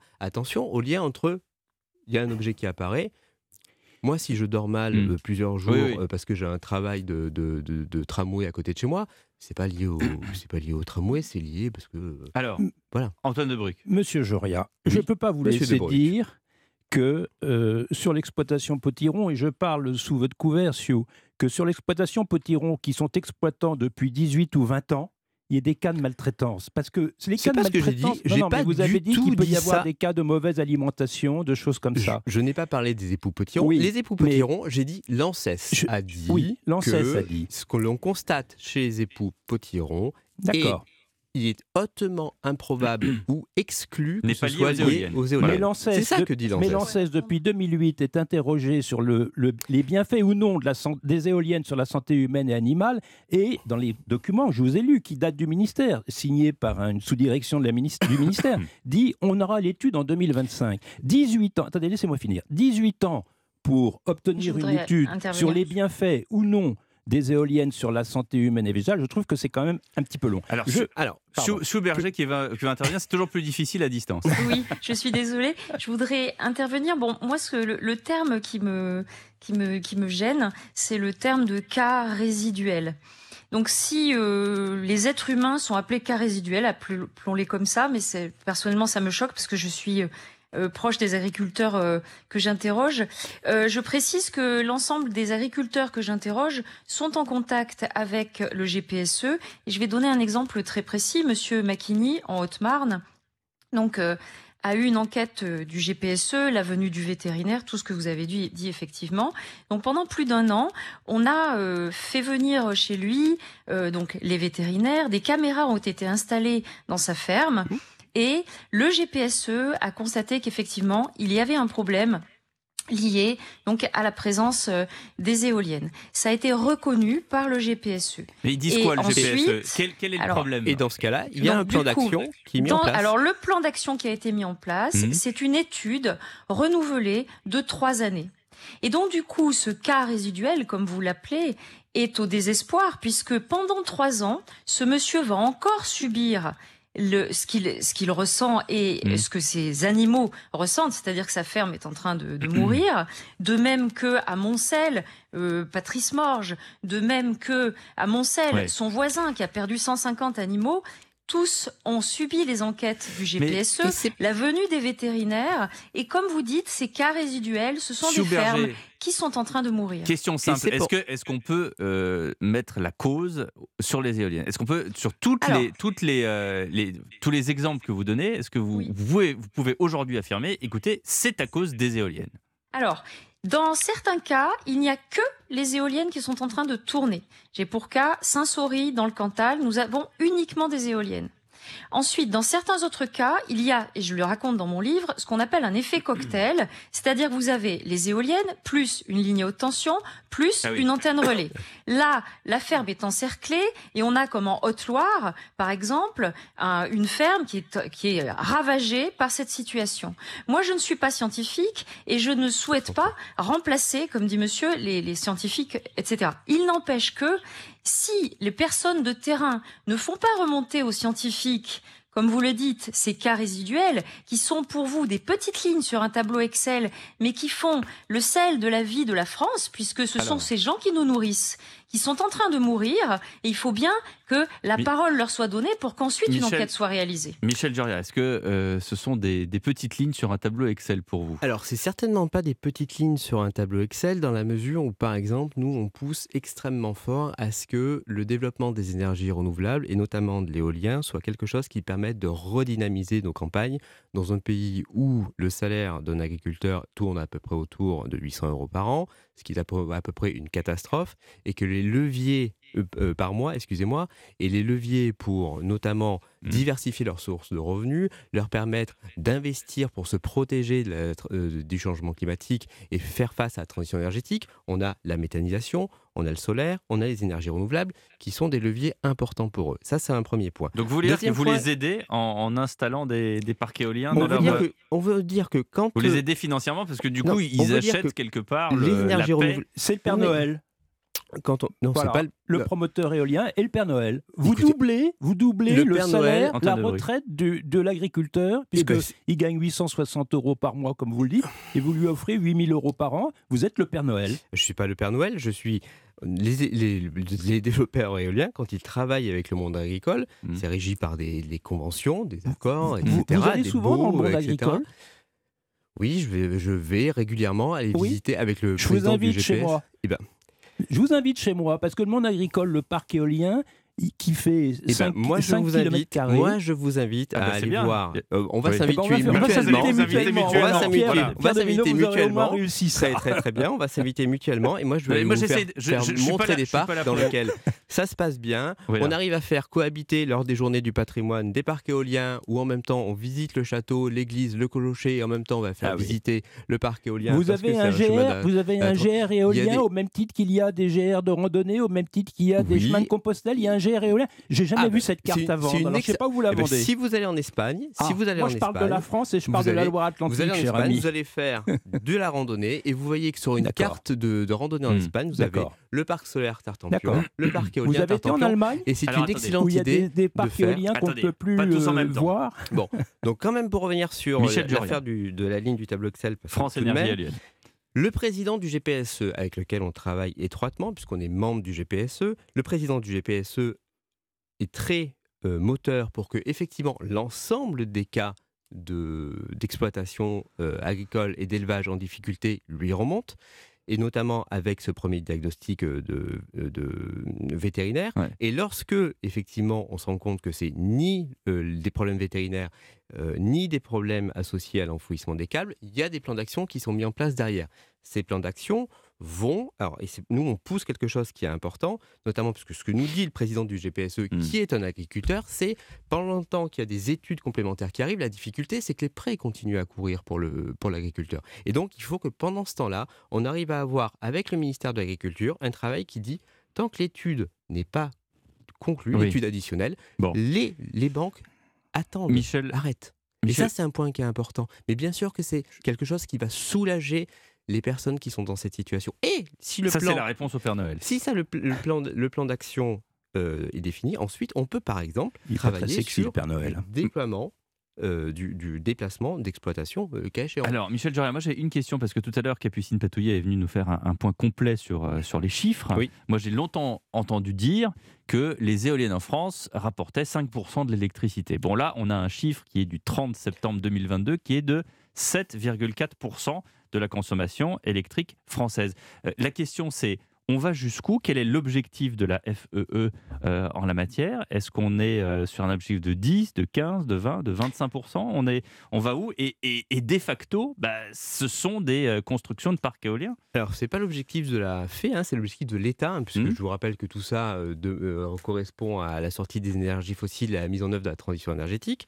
Donc, l'objectif de l'État, c'est 20% de la production 20%, d'électricité ouais. à l'horizon 2030. Mhm. 20% de la C'est demain production, 2030.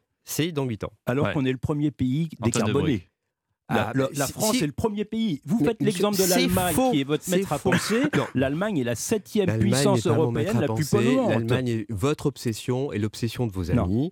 Non. Euh, non. La France n'est pas le pays, un des pays décarbonés. Je vous rappelle qu'on a quand même 60% de notre consommation d'énergie qui repose sur les énergies fossiles le, chauffage au fioul, c'est pas décarboné. Le chauffage au gaz, c'est pas décarboné. Les voitures thermiques, c'est pas décarboné. Mais Et si on, on, est, on, est, quand même en avance sur d'autres pays. On, est celui qui pollue moins dans l'Europe. Moi, je voudrais revenir, faux. Pierre de Villeneuve. C'est faux. Ah alors, quel est le pays qui le pollue le moins en Europe? Bah, si vous regardez le Danemark, si vous regardez la Suède, si vous regardez la Finlande, ce sont des pays qui polluent nettement moins que nous. Parce que la part d'énergie fossile, mhm. c'est ça qui est important, mhm. la part d'énergie fossile dans leur consommation d'énergie totale est nettement inférieure. Enfin, la cartographie de la Suède, elle est quand même très très différente vous avez toute une partie du pays où il se passe rien. Il, y a, des forêts et puis voilà, ça s'arrête là. Ah bah, voilà. Non, mais vous voyez Il y a des enjeux environnementaux qui sont différents. Oui, bien, sûr. Bah bien sûr. Pierre Devineau, comme on a jusqu'à 20h et que le temps tourne. On n'a pas jusqu'à 20h, on a un peu moins parce qu'il y a les ressources qui arrivent. Alors, donc je voudrais quand même revenir. Euh, euh, euh, j'ai bien vu que la haute du Père Noël, elle était. J'ai pas très bien compris tout ce que vous dites. Pas la parce que si vous voulez. Je, peu importe. Moi, je voudrais.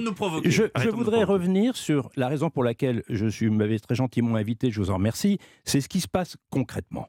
Concrètement, sur une zone qui est la mienne, à Gemne-Penfao, sur laquelle il y a deux poumons verts, et pas des moindres, la plus grosse forêt du département, et un bâtiment. Qu'est-ce qui se passe? Il y a, et je voudrais connaître votre réponse là-dessus, le conseil municipal de la commune de Guémené, par l'intermédiaire de son, maire, de sa mère, que je salue ce soir parce qu'elle nous écoute, a fait voter à l'unanimité ou à une voix, je suppose, à l'unanimité. Pardon, sous votre influence ou Pas du tout. Pas du tout. Pas du tout. Pas du tout sous mon influence. Ah, ça, vous pourrez lui ah, demander, on n'était pas copains-copains. Donc, a fait voter à l'unanimité, moins une voix, au mhm. conseil municipal mhm. le fait qu'il ne devait pas y avoir d'éolien, de parc éolien sur la commune. Mhm. On a créé une association à mon instigation, j'en suis le président. On a attendez, laissez-moi finir. On a recueilli 800 signatures Mhm. sur une population de 1200, c'est-à-dire grosso modo 60 ou 70%. Ça, c'est Gablé-Penfo. C'est Gablé-Penfo, mais ouais. je, je parle de mon cas, parce que je le connais. Ensuite, on a 12 exploitants agricoles, et les 12 exploitants agricoles sur cette zone d'impact mhm. sont tous défavorables. Mhm. Mais vous avez démarché avec mmh. euh, des gens qui pas sont des c'est l'État. Pas vous, c'est l'État. Mais la société Inergex, qui, la société, non, c'est la société non, Inergex qui est adhérente de la F2E. La société Inergex a démarché effectivement les propriétaires. Ils sont tombés sur deux propriétaires qui ont 5 hectares et qui suffisent à mettre un parc éolien. Les propriétaires, ils habitent où? Mais ils habitent pas Guémené. Ils habitent à 10, à 10 ou 12 km. Bah oui, il y a, la propriété privée. Mais la propriété privée, mais ils ne sont pas les premiers. Alors par contre, moi j'aimerais savoir ce que vous faites. Quand vous avez un conseil municipal qui s'oppose. Le parc, il est installé où? Il serait installé où? Il n'est pas installé à Guémené. Si, il, il est, installé à Guémené, monsieur. Alors que le conseil municipal.